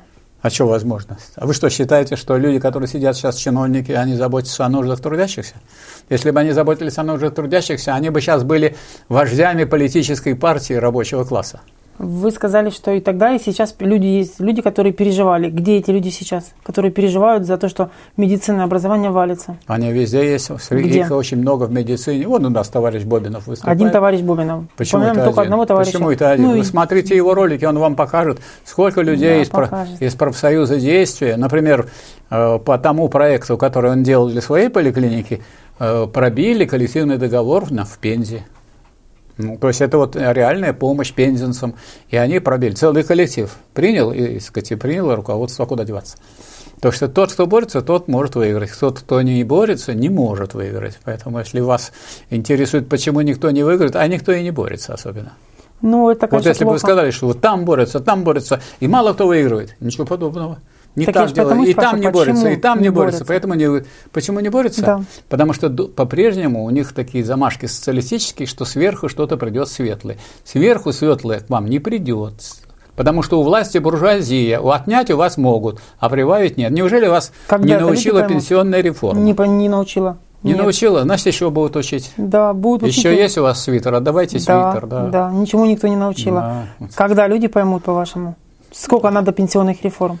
Вы говорите о людях, а надо говорить не о людях. Люди никогда не поймут, если вы просто будете брать людей. Всегда есть тот класс, который организован, сплочен, вот рабочий как? класс поймет. Да. А остальные угу. люди будут, как привыкшие к иждивенчеству социальному, ждать, когда кто-нибудь подымется. И они скажут, мы поддерживаем это, и ничего, ничем не помогут. Знаете, как я вас поддерживаю, да я говорю, я еще не падаю. Что меня поддерживать? Я разве падаю? Вот вы мне Задаете такие вопросы? Это вопросы союзников или вопросы людей, стоящих в стороне?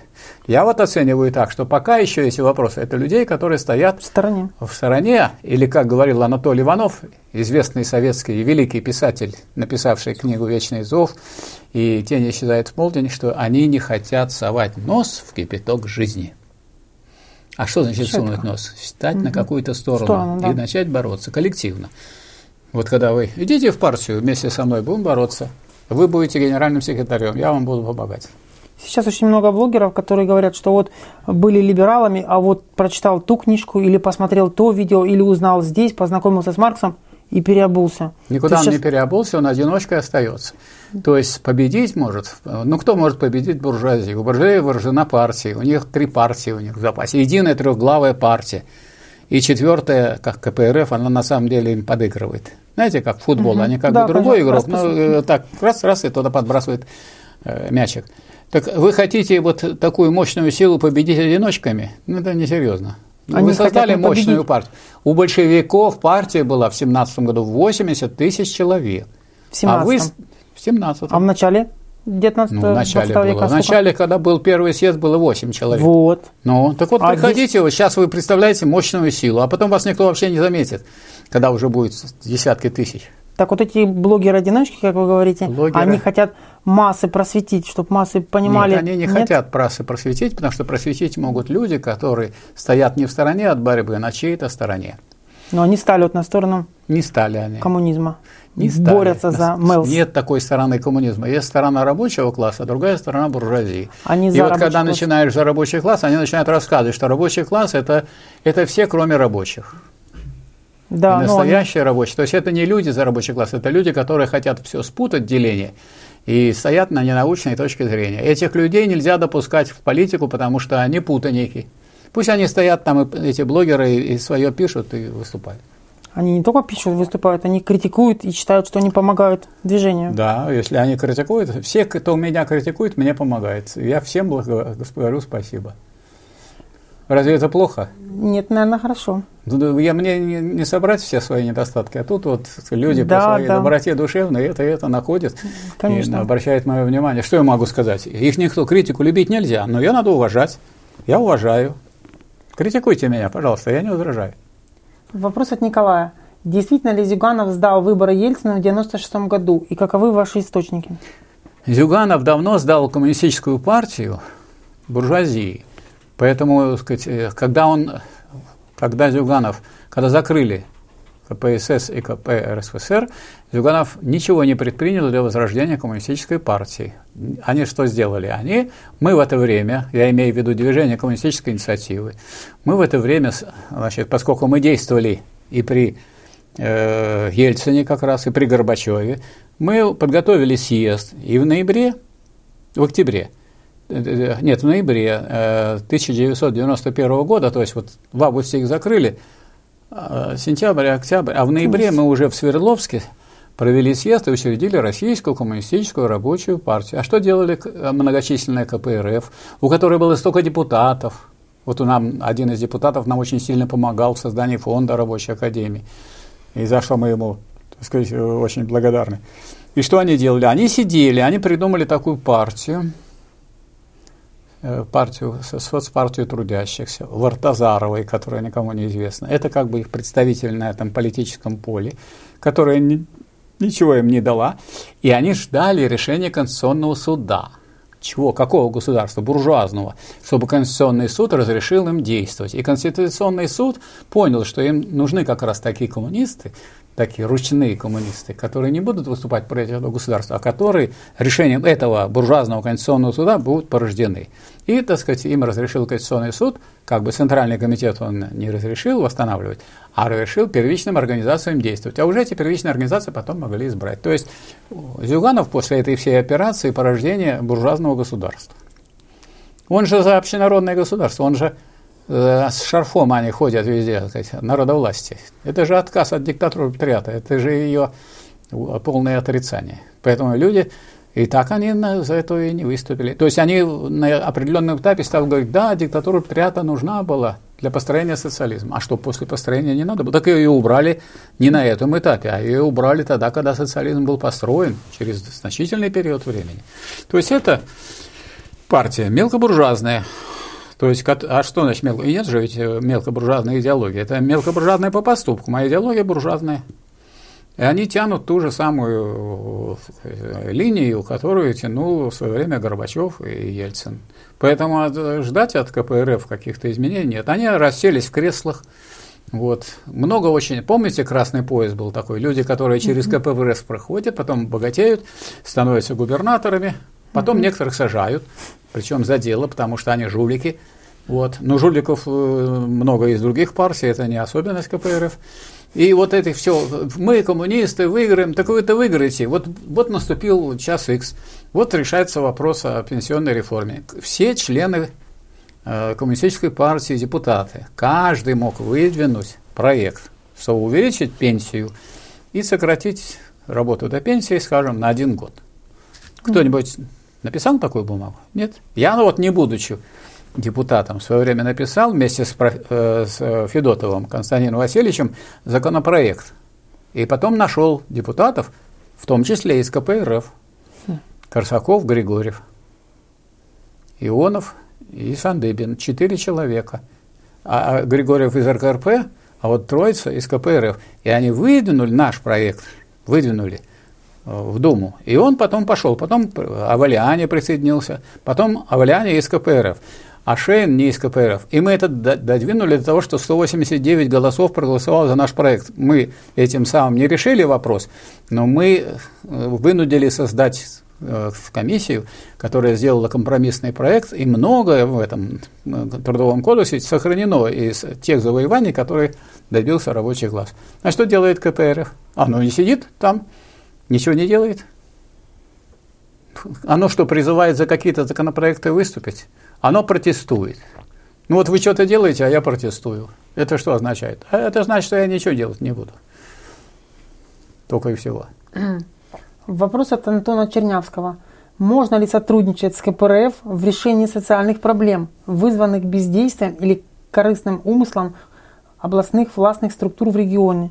Все зависит от того, если в КПРФ какие-то попадаются люди, которые персонально будут вас поддерживать в чем-то, тогда можно и сотрудничать. Сотрудничать на практике можно с самыми разными силами. И даже с представителями Единой России можно сотрудничать, если они где-то в чем-то поступают правильно ну, скажем, э, э, люди из «Единой России» озабочены тем, что чтобы Россия была независимой. Почему? Потому что у них первым делом заберут их капиталы.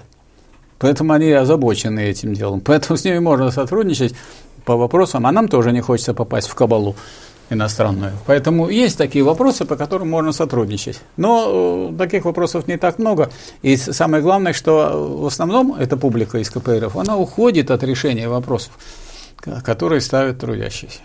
Она озабочена одним, как снова избраться в Думу. Вот они не выдвинули никакого законопроекта, но против выступали. А зачем они против выступали? Ну что, это их была выборная кампания. Выборная кампания же ведь идет не тогда, когда ее объявят, а в такие вот ключевые моменты. И, между прочим, ЛДПР против выступала. Жег просто напалмом все, Жириновский. А как Миронов красиво выступал. Ну, просто изумительно. Ну, а на самом деле они гарантировали, их голосов мало, и тех, и других, и третьих, потому что 70% Единой России, это никак не мешало прохождению этого законопроекта. Поэтому они нужны, чтобы и дальше продолжался этот как бы союз. У нас много разных партий, они выражают все чаяния народные, и поэтому все чаяния народные представлены в там, а вы совсем не нужны со своим представителем. Вот и все. Вопрос от Михаила Топилина. Были ли коммунистические субботники, обязательные только для членов партии, освобожденных от непосредственного труда на производстве, преграды на пути бюрократизации партии? Вот так вот. Ну, как-то, как вот вы можете из субботников сделать преграду? Ну, как можно из субботников сделать преграду? Субботники коммунистические делаются, э, если они коммунистические, то они по сознанию необходимости труда на общую пользу. Коммунистический подход в чем состоит? В труде на общую пользу, сознательном, добровольном труде на общую пользу. Коммунистические, во-первых, коммунистические субботники были. Это первый вопрос, отвечаю на первую половину. А во-вторых, были ли они преградой? Странно, если э, эти самые субботники оказались какой-то преградой, и делать из субботников преграду. Преграду из субботников вы не сделаете, потому что для того, чтобы э, бюрократизм остановить, нужны не субботники, а нужно всеобщее участие в управлении, а не то, что они всеобщая уборка территории около дома или на заводе. Это совсем разные вещи. Вы Божий дар тут смешали с яичницей. Бывает. Вопрос от Михаила В. Почему вы не приватизировали квартиру? Также Но. можно без жилья остаться в буржуазном государстве. Я потому что такой значит, прижимистый и думал угу. о своей выгоде. Так. Потому что в чем состоит выгода? Что тот, кто приватизировал квартиру, к нему завтра придет человек одноглазый, вот с такой черной повязкой, с Пирог. ножами и с пистолетом, и скажет так, уважаемая Диана, так, у нас есть с вами два варианта. Обратно вы меня не вытолкните, потому что я с пистолетом и с, с кинжалом, угу. и еще трое там стоят. Значит, я вам предлагаю, вы же собственница. Не, у меня это съемная Тихо, квартира. тихо. Считайте, что вы та, которая собственница. Ну, мы же сейчас там альтернативу же человек предлагает. А, да, хорошо. Собственник Пусть или будет. съемный. Вот у меня-то съемный, он говорит, вы вот, он уже знает, что у меня не приватизировано, поэтому он не может у меня отобрать. И он думает, как бы меня склонить, чтобы он сделал меня собственником, а тогда можно Да. прийти вот так. Ну, э, в 90-е годы так и было. Значит, если вы не подписываете, вас жизнь ваша на этом Зак- заканчивается. Потом стали по-другому. Вот я знаю, что родственник моей тещи, племянник ее, был поставлен в такое положение, что его отправили в область, в плохое жилье, и он там потихонечку умер спокойно своей смертью, ну, быстро. Вот. А, то есть уже не стали убивать, а просто переселять. Ну, мы вас не отнимаем квартиру, а вы выбираете, или вы пере- переезжаете с нами, меняетесь и переезжаете в область, или мы, и вот вам еще денег на под- подъемных дают. Мгм. Потому что ваша квартира столько денег стоит, что это, это мелочь. И вас туда отправляют. То есть более гибкий такой стали применять подход. И, то есть убийств таких не стало на этой почве. Но, так сказать, это вот э, такое орудие осталось. Потому что отнять можно только вашу собственность. А у меня собственность чья? Государственная. И вот недавно присылает нам бумагу, что вот, уважаемый там Михаил Васильевич, вы должны прийти и э, заключить договор как собственник жилья, там, с жил- с жилищной, жилищной организацией такой-то. Ну, я пошел искать это, с кем я должен заключать. Пришел в жилконтору. Она говорит, ну, вы, конечно, этот самый э, собственник, да? Там у них бланк дали мне. Я говорю, я не собственник, я не могу это подписывать. А, вы не можете. Ну, тогда это от вашего имени должен заключать этот Выборгский исполком. Ну, хорошо. То есть я представитель крупного собственника государства. У меня его собственность государства. Это что означает? Что дети мои могут тут жить. Они вот у меня прописан там сын. Внук или внучка может тут жить. Ну, как говорится, кого я пропишу по, по своей воле. Вот кого я пропишу, те там могут жить бесконечно. И ничего не надо, никаких налогов платить. Потому что изменить, например, квартирную плату, квартирную плату довольно сложно повысить. А э, повысить налог во счету повысит. Поэтому э, те, кто э, имеет квартиру собственности, очень многие переводят это назад в съемные. Или приходят к нам, говорят, ну, мы сейчас вот э, тут новые ставим ванные и новые ставим трубы. Вы, конечно, собственник. Нет, мы, конечно, не собственники. Он тогда сразу погрустнел, говорит, ну, тогда вам бесплатно. И ставит нам бесплатно новую ванную, раковину и ставит там трубу новую. Ну хорошо, это ваше дело. Это не наша квартира. Мы тут живем. Вот если вам э, есть возможность у вас ездить на машине все время, на государственной, это разве плохо? Или вам нужно самим обязательно залезать, там чинить, искать бензин, там то все. Зачем это надо? Нам это не надо. Поэтому, если там что-то нужно сделать э, около Вот сейчас сделали там новую дверь в, э, в парадной, хорошо, мы за, мы ничего против. Зачем собственность? Нет обязательства, поэтому люди переводят обратно очень многие. Ну, это, так сказать, я не думаю, что это какой-то принципиальный вопрос. Просто мы, не- что это была за такой э, компания, вдруг начали, это нужно было для того, чтобы сказать так, Иванов, ты такой же собственник, как я. У меня 15 миллиардов, а ты вот, твоя квартира сейчас стоит 3 миллиона. Ты понял, на чьей ты стороне? Ты что с этой, с, с голубой связываешься с рабочим классом? Ты должен стоять у меня. Я тебя зачисляю в свое войско. А если не будешь ты в моем войске сражаться, тебе секир башка. Вы же с этой своей связались с мелкой частной собственностью. И зачем, а зачем вам надо быть этим мелким частным собственником? Вы собираетесь бороться за общественную собственность? Вам оно помогает, эта борьбой, борьбе с общественностью? Мне, надо сказать, например, эта частная собственность не нужна. А пользоваться я могу вечно и бесконечно. Вопрос пока-пока. Можно ли увеличение пенсионного возраста компенсировать безусловным доходом? Можно ли сказать, что безусловный доход – это очень ранняя пенсия? А можно э, я вашу работу, вы будете 20 часов работать, а 4 часа, будет, а 4 часа будете спать. Я вам это компенсирую увеличением втрое от вашей зарплаты. Поэтому ваша жизнь будет счастливой, но недолгой. Ну как можно свободное время заменить деньгами? Вот сейчас вот все время заменяют. Те, кто ходит сверхурочно, они вот по вашему плану действуют. Они укорачивают себе жизнь, не пенсию у них, а какая пенсия? Ну. Вот у меня отец работал в литейном цеху. Он вышел на пенсию, его никак это не затронуло. Кстати, тех, кто же во вредных условиях, это вот вся эта пенсионная никак не затронула. Там, где они раньше выходили, там и выходят. Почему? Да потому что они умирают через некоторое время, очень быстро. Вот у меня отец дожил до 50 лет. Э, сказать, он э, через полмесяца умер. Я получил за него полпенсии. И все. Но это дело не в том, что это мой отец, а дело в том, что все из его цеха – и все и закончили. Вот у них на 10 лет раньше выход на пенсию и на 10 лет раньше выход на кладбище. Вот и все. Вам это надо? Да, вопрос от Зенет. Объясните, пожалуйста, куда деваются излишки необеспеченных, необеспеченных денег при финансовых кризисах? Излишки. Куда Что деваются? значит излишки необеспеченных денег? И куда они при деваются? Никаких, ни, никаких денег, которые куда-то деваются, нету. Все деньги у кого-то есть. Таких денег, которые были бы ни у кого-то, нету. Ну вот еще. Ну на дороге они не валяются. Излишки необеспеченных денег, вот сейчас я шел и, и пятачок нашел. Вот. Видите, куда девается? Вот как куда? Если я нашел, я в карман положил, вы нашли. Я же разве пройду мимо? Я, вот, пятерка лежит, 5 рублей. Что я не возьму, положу в карман. Ну что вы спрашиваете, куда деваются излишки? излишки денег. Если они не обеспечены, эти деньги, только не эти не обеспечены, а все деньги не обеспечены в такой мере, просто повышается цена и все, и они становятся обеспеченными. Вы что, не видите, что инфляция идет постоянно? Никуда идти, никаких излишек денег не бывает. Денег специально выпускает больше, допустим, государство, скажем, у него нету нисколько денег, но у него есть печатный станок. Угу. Оно увеличивает массу денег вдвое. Это значит, что теперь денежные единицы, теперь э, покупательная способность ее сразу падает вдвое. Угу.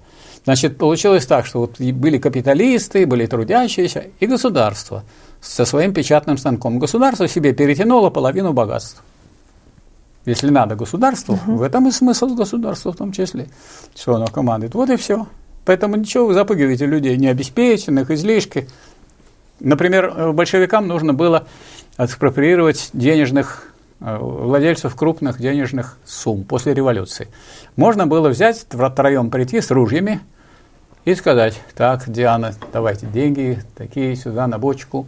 Она говорит, нету, нету. Мы начинаем там э, открывать всякие сундуки и находим, и забираем. Но это все связано с тем. А тут у нее, оказывается, братья, сватья, угу, тут да. врываются и нас убивают. Нас трое, а их 12. Вот. Так что тут всякие... Зачем эти конфликты? Мы включаем печатный станок. Кто включает его? Большевики. И делаем так, чтобы рулонами, так сказать, этот самый, деньги были. И получается, что вот этот рулон, миллион, стоит спичечный коробок. Вот у вас, э, Диана, был этот миллион, он и остается миллионом, но он э, все остальное стоит уже 5 миллионов, 7 миллионов, 10 миллионов, ну все на, пере, на миллионы переходит. Миллион это как рубль. И все. И не надо никаких ни этих э, входить, не, не искать по, у вас по сундукам, искать, где у вас эти денежные наличные находятся. То есть и другие, если вы уже получили власть, ну, надо властью и пользоваться, выпустили, а потом, когда мы это все экспроприировали уже, угу. денежные единицы, а вот так экспроприировали, никуда, никуда не ходили, после этого выпускается рубль обеспеченный. Угу. Вот. Вот рубль выпускается новый. И начинается новая эра. Вот он уже твердый.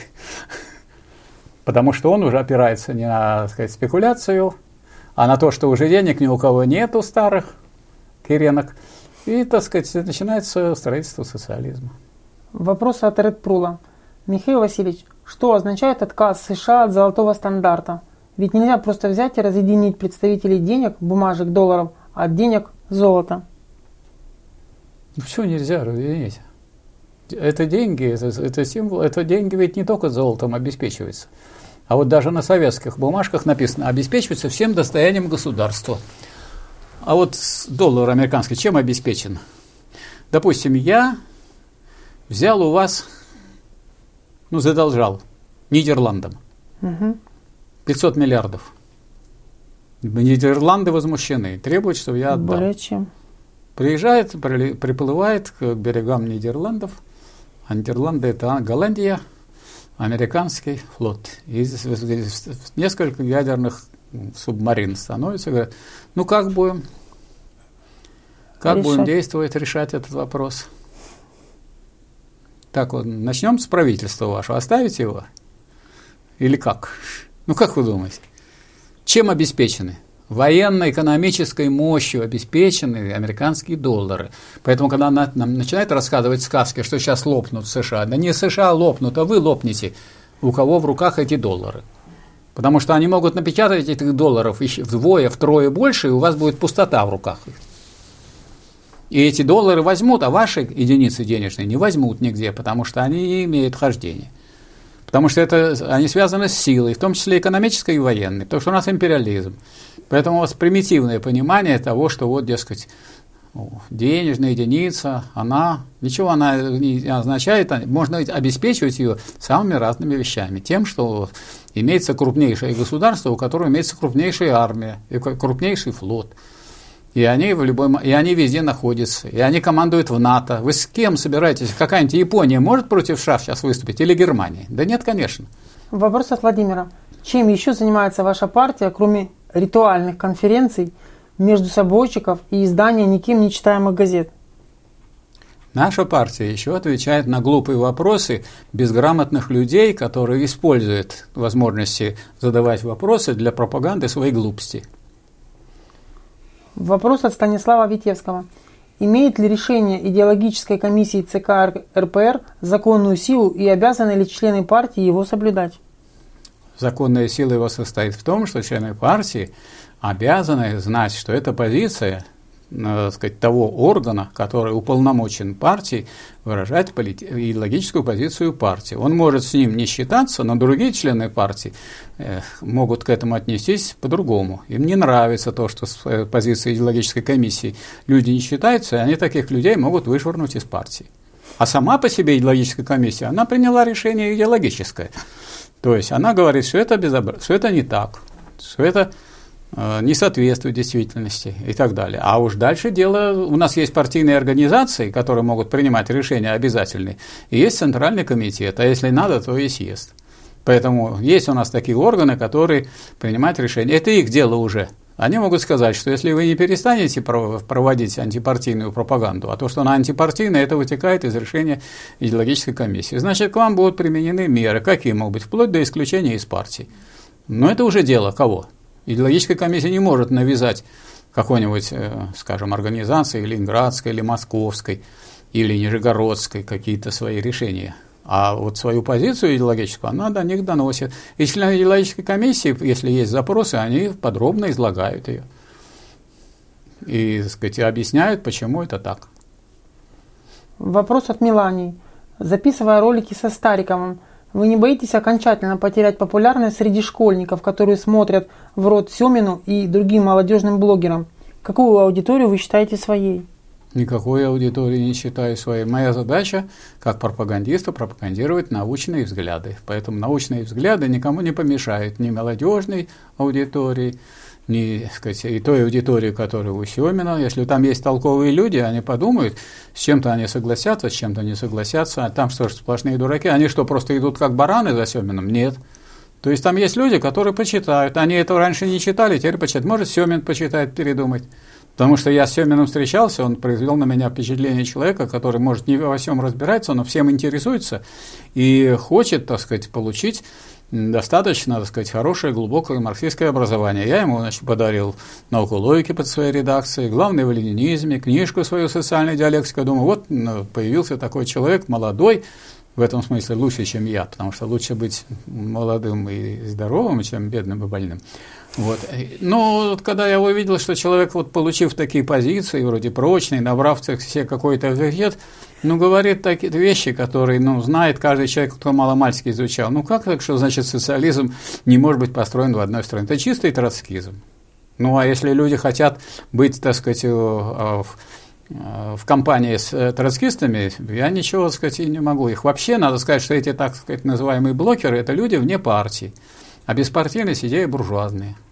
Поэтому э, дело не в личном положении тех или иных блогеров, просто оставаясь одиночками, и вы давайте или в Единую Россию, или в Справедливую Россию, или в ЛДПР, или в КПРФ, или в Рабочую партию России. Если вы никуда не примкнули, вы одиночки, а В политике одиночки означают что? Ну, еще Маяковский писал, единица – ноль. Один, даже если очень важный, не подымет простое пятивершковое бревно, не только что дом пятиэтажный. А партия – это кулак миллионопалый, из голосов сплетенный. Тихих и тонких, от него лопается укрепление врага, как от барабанного боя перепонки. Это сила класса, слава класса, это спинной хребет рабочего класса. Если вы не хотите быть в составе спинного хребта рабочего класса и не хотите быть в едином кулаке – а хотите быть вот этой самой единицей, которая ноль в политике, так вот имейте в виду, что все эти блогеры, которые в силу своей беспартийности, они э, в силу беспартийности, раз беспартийность идея буржуазная, они не в союзе с рабочим классом, значит, они в союзе с буржуазией. Хотя они об этом не, не подозревают или не знают, или не, не думают и так далее. Это не их личное, так сказать, приобретение, а это просто факт жизни. То есть люди, себя поставившие в такое положение, и не случайно поставили, сами виноваты. И не случайно они кружки марксистские. Почему? Потому что ленинские они выговорить не могут. Почему? А почему ленинские не кружки? Ведь марк, марксизм потом получил новое развитие с, вместе с теорией империализма Ленина. Между прочим, именно эта теория империализма позволила Ленину сформулировать вот этот тезис о том, что э, сначала в одной стране может только победить социалистическая революция. То есть эти люди, если они марксисты, то архаичные – самые такие марксисты, которые антиленинцы, потому что они не приняли самое важное и самое главное в том, в чем состоит развитие марксизма, которое позволило э, совершить социалистическую революцию. Потом сейчас столько уже революций совершено, и даже контрреволюций много совершено, но строили же социализм в Китае, во Вьетнаме, 100 миллионов человек, это же вычеркнешь разве? 25 миллионов в Северной Корее, там общественная собственность, там построен социализм. В Лаосе, на Кубе, на Кубе уже пятится назад, наверное, наслушавшись того, что пишет товарищ Семин и так далее. Это, то есть, сложный вопрос, потому что это борьба. А в борьбе бывает победы и поражение. И нигде не написано у Ленина, что будет все победоносно. Что все будет победоносно. Ну, откуда вы это взяли?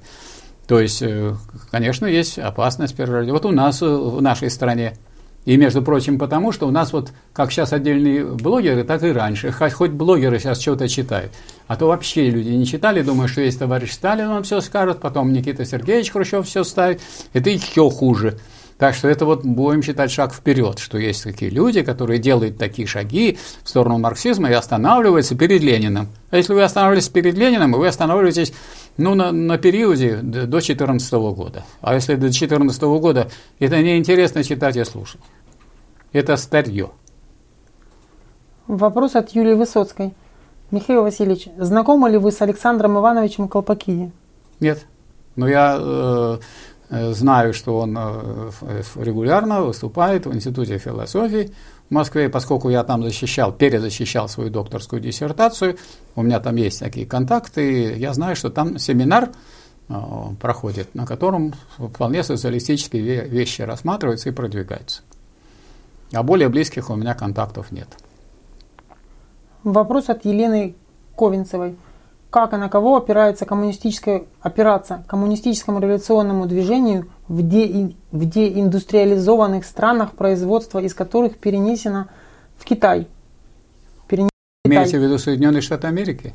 И доля фабрично-заводских рабочих становится все меньше. Вы имеете в виду Соединенные Штаты Америки. Вот видите, Трамп Где это увидел и стал, э, видимо, вы ему сначала ему послали, вот Трамп обеспокоился и начал тащить производство обратно в Америку, потому что говорит, это хорошо, что мы, это дешевле же получается, построить там завод в другой стране, и пусть те рабочие создают, а нам дешевле, больше прибавочная стоимость. А так получается, что в Америке производство из Америки уходит, и она будет там в Африке, в Азии и так далее. Поэтому, значит, Трамп решил это дело тормознуть. Но не всем понравилось, потому что там стремление какое? Ну, лишь бы прибыли получить побольше.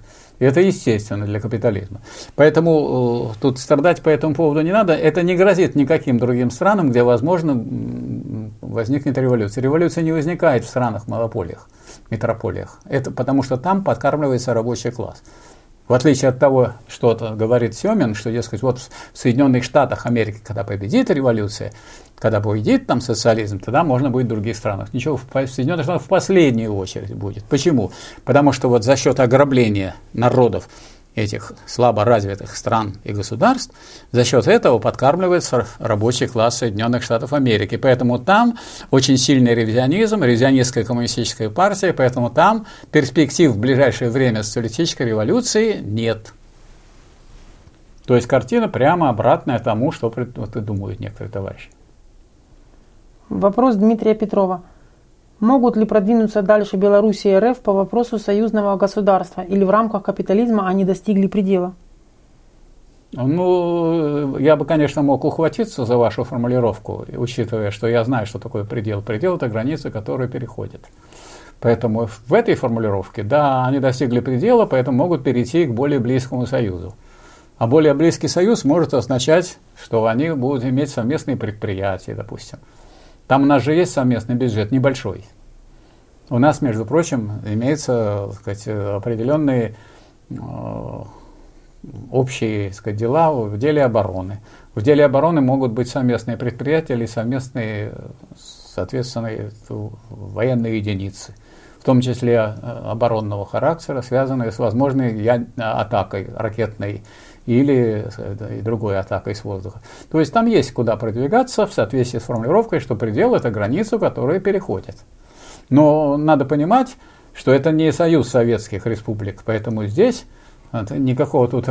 Вы хотите их призвать кого-то к равенству, но российские капиталисты думают, как нам нажиться на этом союзе. А белорусские капиталисты тоже думают, а как нам значит, э, эту самую, получить э, эту самую форель, и потом эту форель, так сказать, завернуть и отправить в Россию э, форель из Беларуси. А где она там, интересно, выловлена? Ну и так далее. То есть тут э, капитализм остается капитализмом. Какого-то твердого союза капиталистического мы таких примеров не знаем. Ну вот Евросоюз, разве он не показывает, что вот такое было теплое такое единство, и вдруг раз Англия вышла. А почему? Потому что это выгодно Америке. Потому что Америка сказать, ослабила сразу и Англию, и Евросоюз. Так эти вместе имели почти такой же потенциал. И могли уже, и у них и самолет был такой, робус, который конкурировал. Но сейчас уже не будешь конкурировать, потому что Англия отошла, Англию задавить ничего не стоит, одну, без Евросоюза. А Германия вообще побежденная страна, вообще не вякайте. Поэтому с ними разговор короткий, там стоят американские войска, армии своей Германии не имеет. Япония тоже не имеет. Вот и союз. То есть сейчас безраздельно господствует в империалистическом мире крупнейшее империалистическое государство США. Раз оно господствует, оно паразитическое. Раз оно паразитическое, но если бы на эту тему подумал Константин Викторович Семенов, он бы понял, что в стране паразите в последнюю очередь только может появиться социалистическая революция. Потому что паразит, он и есть паразит, он развращает своих трудящихся и свой народ. Но им нужно как-то там их забавлять разными всякими концертами. Поэтому то, значит, вопрос поднимается там о борьбе негров с белыми, то вопрос о борьбе республиканской демократической партии, то есть забавляет людей политическими спектаклями. На самом деле ни на какую классовую борьбу это вообще не тянет. Нету классовой борьбы между рабочим классом и буржуазией серьезной в Соединенных Штатах Америки. Мы-то это не видим же отсюда, невооруженным глазом. Вопрос от черно-белого слона. Уважаемый Михаил Васильевич, Скажите, пожалуйста, что думаете про январские литовские события и личность Лансбергиса как ведущего оппозиционера, существующей в тот момент власти? Я по этому поводу сейчас ничего не думаю. Я думаю, что на фоне того, что у нас происходило, это уже частный вопрос. Вопрос от Николая Подлесного. Это определение или суждение? Владимир Ильич Ленин. Пролетариатом называется класс, занятый производством материальных ценностей в предприятиях крупной капиталистической промышленности. ПСС, том 44. Это близко к определению. Если вы хотите более точно, то, то э, есть еще определение диктатуры пролетариата. Оно имеет отличие от этого. Диктатура пролетариата не только из этого исходит, не из того, кто является пролетариатом, а кто составляет определенную часть пролетариата, ядро. Вот в Великопочине Ленин говорит, диктатура пролетариата – это научное, латинское, историко-философское выражение, означает вот что, что только определенный класс, а именно городские, фабричные, заводские, промышленные, рабочие. Вот остановлюсь на этом – вот первое определение было всего пролетариата, А вот это определение городских, фабрично-заводских, промышленных рабочих, это определение диктатуры пролетариата, что осуществлять эту диктатуру класса могут не весь класс, а вот эти люди, которые составляют городские, фабрично-заводские, промышленные рабочие. То есть есть класс в широком смысле, есть класс в узком смысле. Класс это от слова классификация, разделить. Вот можете выделить в нем вот это вот в этой группе, вот это. Вы клетку представляете, вот в клетке есть протоплазма и ядро. Ядро маленькое. И оно, так сказать, определяет движение этой клетки. Правильно? Так вот, есть вот пролетариат, все туда входят, все, кто вот по первому тому, что вы процессировали, все являются рабочими, пролетариями. То есть они производят материальные ценности непосредственно. Вот все это рабочие. А руководить могут все эти рабочие? Нет. А руководить не все могут, а те, которые организованы в коллективы. Потому что идеология у рабочего класса какая? в основном буржуазные, потому что он живет в буржуазном обществе. Поэтому на что вы хотите опереться? Ну, на крупную, на особенность крупной машинной индустрии, которая соединяет рабочих в одно целое и позволяет им организоваться. Потому все организоваться в условиях капитализма не могут. Поэтому и выделяется городской, фабрично-заводской, промышленный рабочий класс.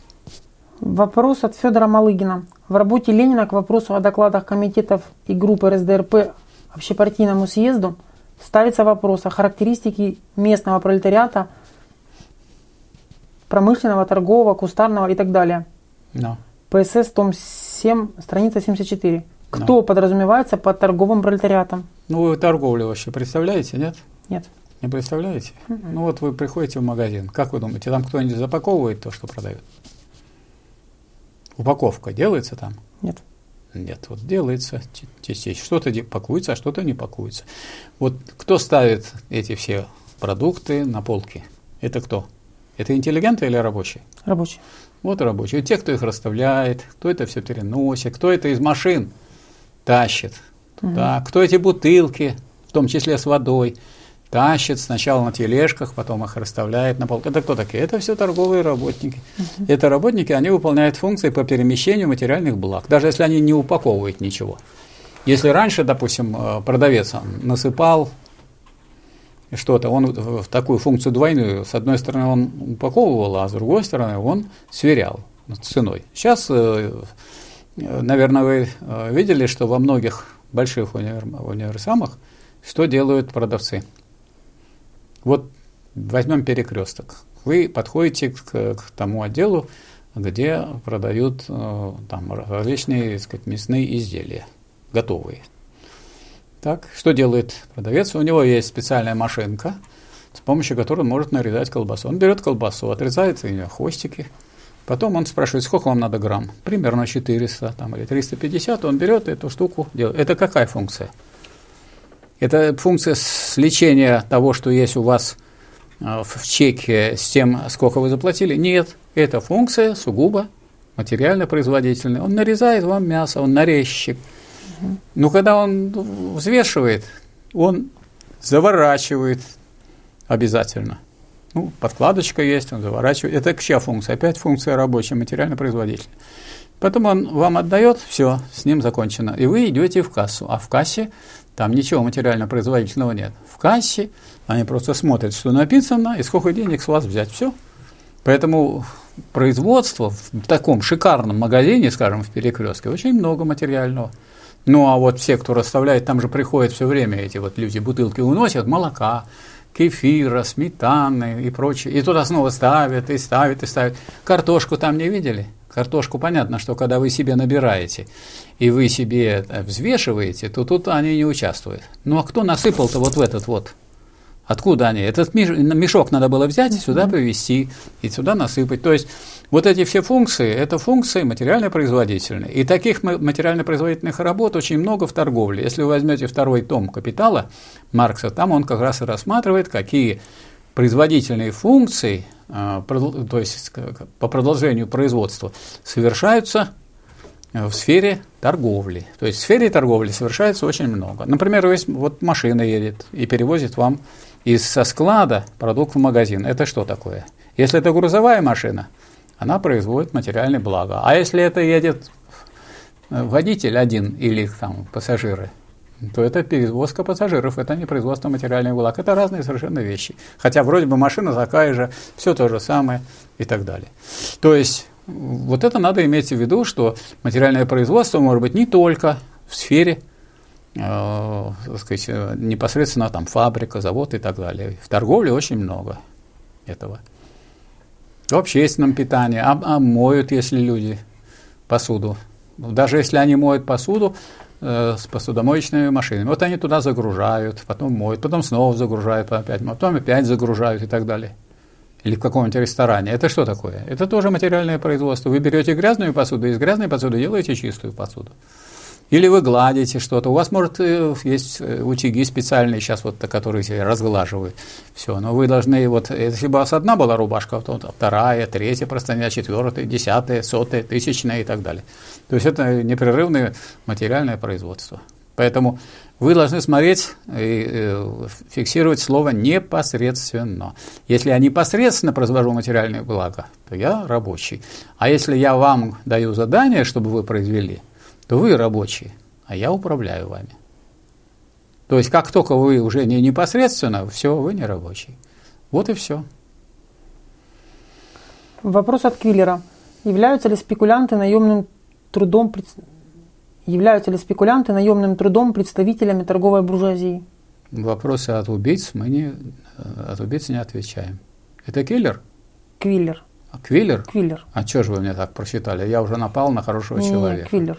А, ну Квиллер, тогда повторите да. еще раз. А то я сразу... Являются ли спекулянты наемным трудом представителями торговой буржуазии? Ну, у вас неграмотно построена фраза. Да. Являются ли спекулянты наемным трудом? Спекулянты трудом никак, никакие не являются. Трудом могли бы являться, допустим, спекуляция. А спекулянты это люди, а люди трудом никогда не являются. Поэтому у вас она неграмотно по-русски построена. Вы не из России или откуда вы? В чем-то и дело. Понимаете? Ну как я могу на это отвечать? Если вы хотите сказать, что является ли спекуляция трудом, спекуляция, вы знаете, что такое спекуляция? Это что? Я покупаю по одной цене, а продаю по большей. Вот что такое спекуляция. Ничего не прибавляя, никакого своего труда. Поэтому как является ли спекуляция трудом? Не является. Никакая.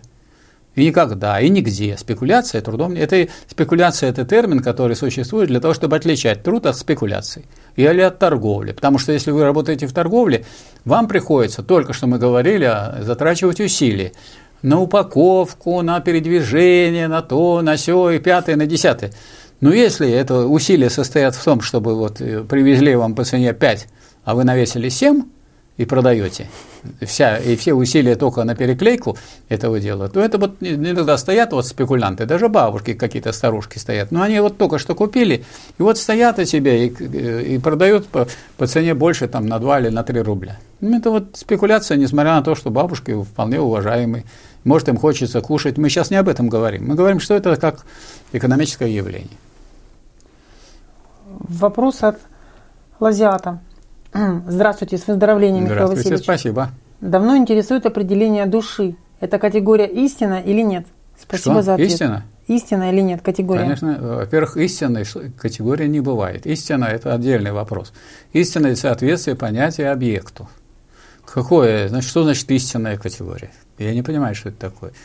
Истина, бывает истина. Вот истина и соответствие понятия объекту. А категории бывают – э, сказать, отвечающие сказать, вот этому термину категория. Категория – это не всякое слово. Это такое слово, которое представляет собой узелок познания. Вот тут душа является таким значит, узелком познания, потому что душа – это ваш внутренний мир. Внутренний мир у вас не состоит только из определений, знаний и так далее. Ну и, скажем, и у вас, и у меня. Я ведь по-разному реагирую на некоторые вопросы. На некоторые вопросы я с удовольствием отвечаю, Некоторые настолько против, противоречат тому, что у меня в душе, что я это не, не хочу на них отвечать, и заставить меня невозможно. Есть какие-то такие средства? У вас есть какие-то средства? Там крючья, там какие-то палки какие чтобы заставить меня? Нету. Поэтому э, душа – это внутренний мир человека, потому что мне это не по душе. То есть то обучение, там, сказать, тот жизненный путь, который человек проходит, они э, складываются у человека в некоторую систему, внутренние, внутреннее отношение к действительности, к миру, к другим людям и так далее. Или он агрессивно относится ко всем людям, он на всех кидается, как идиот. Или наоборот, он со всеми соглашается, трус. И так далее. Или он боится того, что кто-то, значит, не улыбнется из-за того, что он не так ответил. Вот души разные в этом смысле. То есть душа – это значит, настрой такой внутренний человека. Или есть люди злобные, им что они скажут, тебя. Вот. А есть люди, я даже поражался так, я вспомню, мы, у нас договор был на составление долгосрочного плана Кировского завода. И вот мы идем в Тихвине, и я перехожу из цеха в тех, цех, а там 70% трактора делалось в Тихвине. Бац, и чувствую, что я э, стукнул рабочего, который шел напротив. Ну, я думаю, сейчас мне скажут, ты дурак, ты свинья и так далее. Он так улыбнулся, так, так вот так расположено, так, я скажу, ну, с кем не бывает. И мне так стыдно стало – Думаю, я же свинья, я же его стукнул. Идет рабочий, усталый, а я, значит, бац! Ну вот по-разному люди себя ведут. Поэтому и по-разному реагируют. И не то, а потому что внутреннее, вот Гегель все внутреннее, значит внешнее. Ну, раз внутреннее, значит, если оно проявляется, то оно не проявляется, то оно не внутреннее. Что, какое же оно внутреннее, когда оно никогда ни в чем не проявляется.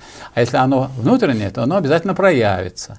Раз через проявление видно, узнается внутреннее. То есть, если человек вот по лицу злобный, значит, он на многих кидался. Потому что у него это прямо вот как он там не улыбается, у него все равно уже так построены. Знаете, есть такие злые старухи, а есть стар... такие старушки добрые-добрые, и видно, что они не могут злого слова сказать. Вопрос от Егора Ксензова. Михаил Васильевич, здоровья вам. Спасибо. Как относитесь к журналисту Андрею Караулову? У Андрея Караулова э, было несколько таких вот исследований, которые разоблачали нехорошие всякие делишки. Поэтому у меня отношение к нему э, двойственное. Как таковой, так сказать, он э, у меня особенного интереса не вызывал, но как человек, который какие-то гадости раскрывает и показывает, он у меня вызывал сочувствие и одобрение. Ну, большего я сказать не могу, потому что это не моя специальность заниматься исследованием биографии Краулова. Вопрос от Владимира. Какие первостепенные задачи стоят сейчас перед вашей партией? Первостепенная задача у нас состоит в том, чтобы э, объяснить трудящимся на практике, помочь усвоить, что только коллективными действиями можно улучшить свою жизнь, что и выступление одиночек или бездействием вы не улучшите. Потому что у нас основная масса трудящихся бездействует, они являются э, ну, таким лакомым объектом для буржуазии. С ними можно делать все, что хочешь, она не сопротивляется, эта масса. Поэтому нужно, во-первых, но задача сопротивляться, она э, противоположна вообще коммунистическому настрою. То есть меня бьют, а я сопротивляюсь. От меня все отбирают, а я сопротивляюсь. Вот все равно я сопротивляюсь, у меня отняли эту чашку и так далее. То есть задача сопротивления – это не наш подход. Наш подход – надо поставить цель, сорганизовать рабочий класс сначала по, по коллективам, потом, значит, э, научить его выставлять перевести переговоры для начала. Даже с противником ведут переговоры на войне с противоположными государствами. И тут тоже переговоры. Для чего нужны переговоры? Чтобы жить иллюзией. Никто вам, сколько вы не переговариваетесь, никто вам никогда не отдаст свою прибыль. Но это люди не понимают, простые трудящиеся. Пусть по, поэтому туда отправить его на переговоры, пусть по, переговариваются. Потом надо выставлять требования. А требования чем отличаются? Что если вы не выполните, будет коллективный трудовой спор, предусмотренный законом. Надо, чтобы наши рабочие прошли через трудовые споры, чтобы они привыкли хотя бы спорить. Потому что спор – это спор. Вы одно, я другое. А вот по окончании спора, значит, когда этот спор себя исчерпал и стороны не договорились, открывается дорога юридически, юридически оформленная дорога к забастовке. Вот теперь вы можете собрать конференцию, или собрание коллектива, или э, письменно собрать подписи за такие-то требования и за то, что вот такой-то забастовочный у вас комитет, и что забастовка у вас бессрочная и начнется она такого-то числа, и что э, первоначально, первоначально она будет проходить в форме такой, что 6 часов вы работаете, а 2 часа вы не работаете. И вы, пожалуйста, начинаете забастовку. Переходите в э, режим забастовки. Чем больше у нас коллективов перейдет в режим забастовки, тем более они будут свободны. То есть из всех требований, которые вы выставляли, легко выполняется тем самым одно требование. У вас 6-часовой рабочий день. Значит, вы имеете возможность собирать свои профсоюзные решать дела, организовываться, учиться, подготавливаться. А для чего вы организуете? Чтобы дальше побеждать по зарплате, по другим всяким проблемам и так далее. И вы уже улучшили свою жизнь, потому что хоть детей вы увидели, и больной вы не такой сильный, и здоровье у вас лучше и так далее. Ну и самое главное, что можете сорганизоваться для сказать, решения других. Вы форму забастовки можете менять, можете сделать, что вы работаете не 6, а 7, но за 3 дня надо уведомить. Забастовочный комитет уверяет уведомляет. Или, э, допустим, вам вдруг э, не понравилось, что там делает администрация, вы можете сделать два часа какой-то день. Это все по закону будет. То есть научиться надо делать по закону. Если вы не можете использовать законы буржуазного государства, а начинаете говорить о законах государства социалистического, так вы эти-то законы не знаете. Вот я знаю, что Трудовой кодекс – я хорошо знаю. Мало кто знает из рабочих, в том числе из числа профсоюзных работников. Не знают его, не изучают и не применяют. Поэтому этому надо научиться. Вы живете при капитализме, есть законы капиталистического государства, но эти законы получены в результате классовой борьбы. Трудовой кодекс является результатом борьбы двух сторон. И одна сторона, рабочий класс, он дальше бы бастовал, пока не выбил бы себе это, или делал митинги, или сказать, протестовал. Поэтому освойте это. Вот сейчас вот освоить коллективные методы коллективной борьбы, а уж где вы и как будете потом использовать, это следующий этап. Понятно, что одновременно с этим надо учиться, то есть заниматься идеологической борьбой, и кроме того готовиться к политической борьбе. А политическая борьба связана с созданием советов. А советы могут возникнуть из забастовочных комитетов. Ну и у нас это все расписано и прописано, например, в книгах казенном, две книги есть советы как форма власти и советы как форма государственной власти. Берите, читайте, это опубликовано, так сказать, в солидных издательствах, это доступно. Читайте, изучайте, потому что если вы хотите получить ответы на эти вопросы в виде, так сказать, в таком кратком виде, в каком я даю, ну это, я буду чрезмерное сокращение. То есть нужно, если основательно хотите получить знания, надо основательно посидеть и поготовиться. На этом будем завершать наш прямой эфир. Давайте, будет хорошо. Спасибо всем зрителям. Вам спасибо за внимание, эфира. особенно тем, кто выдержали этот марафон. Да, кто и. Не убежали. Да. И всем, кто помогает нам, большое спасибо всем. До свидания. До свидания.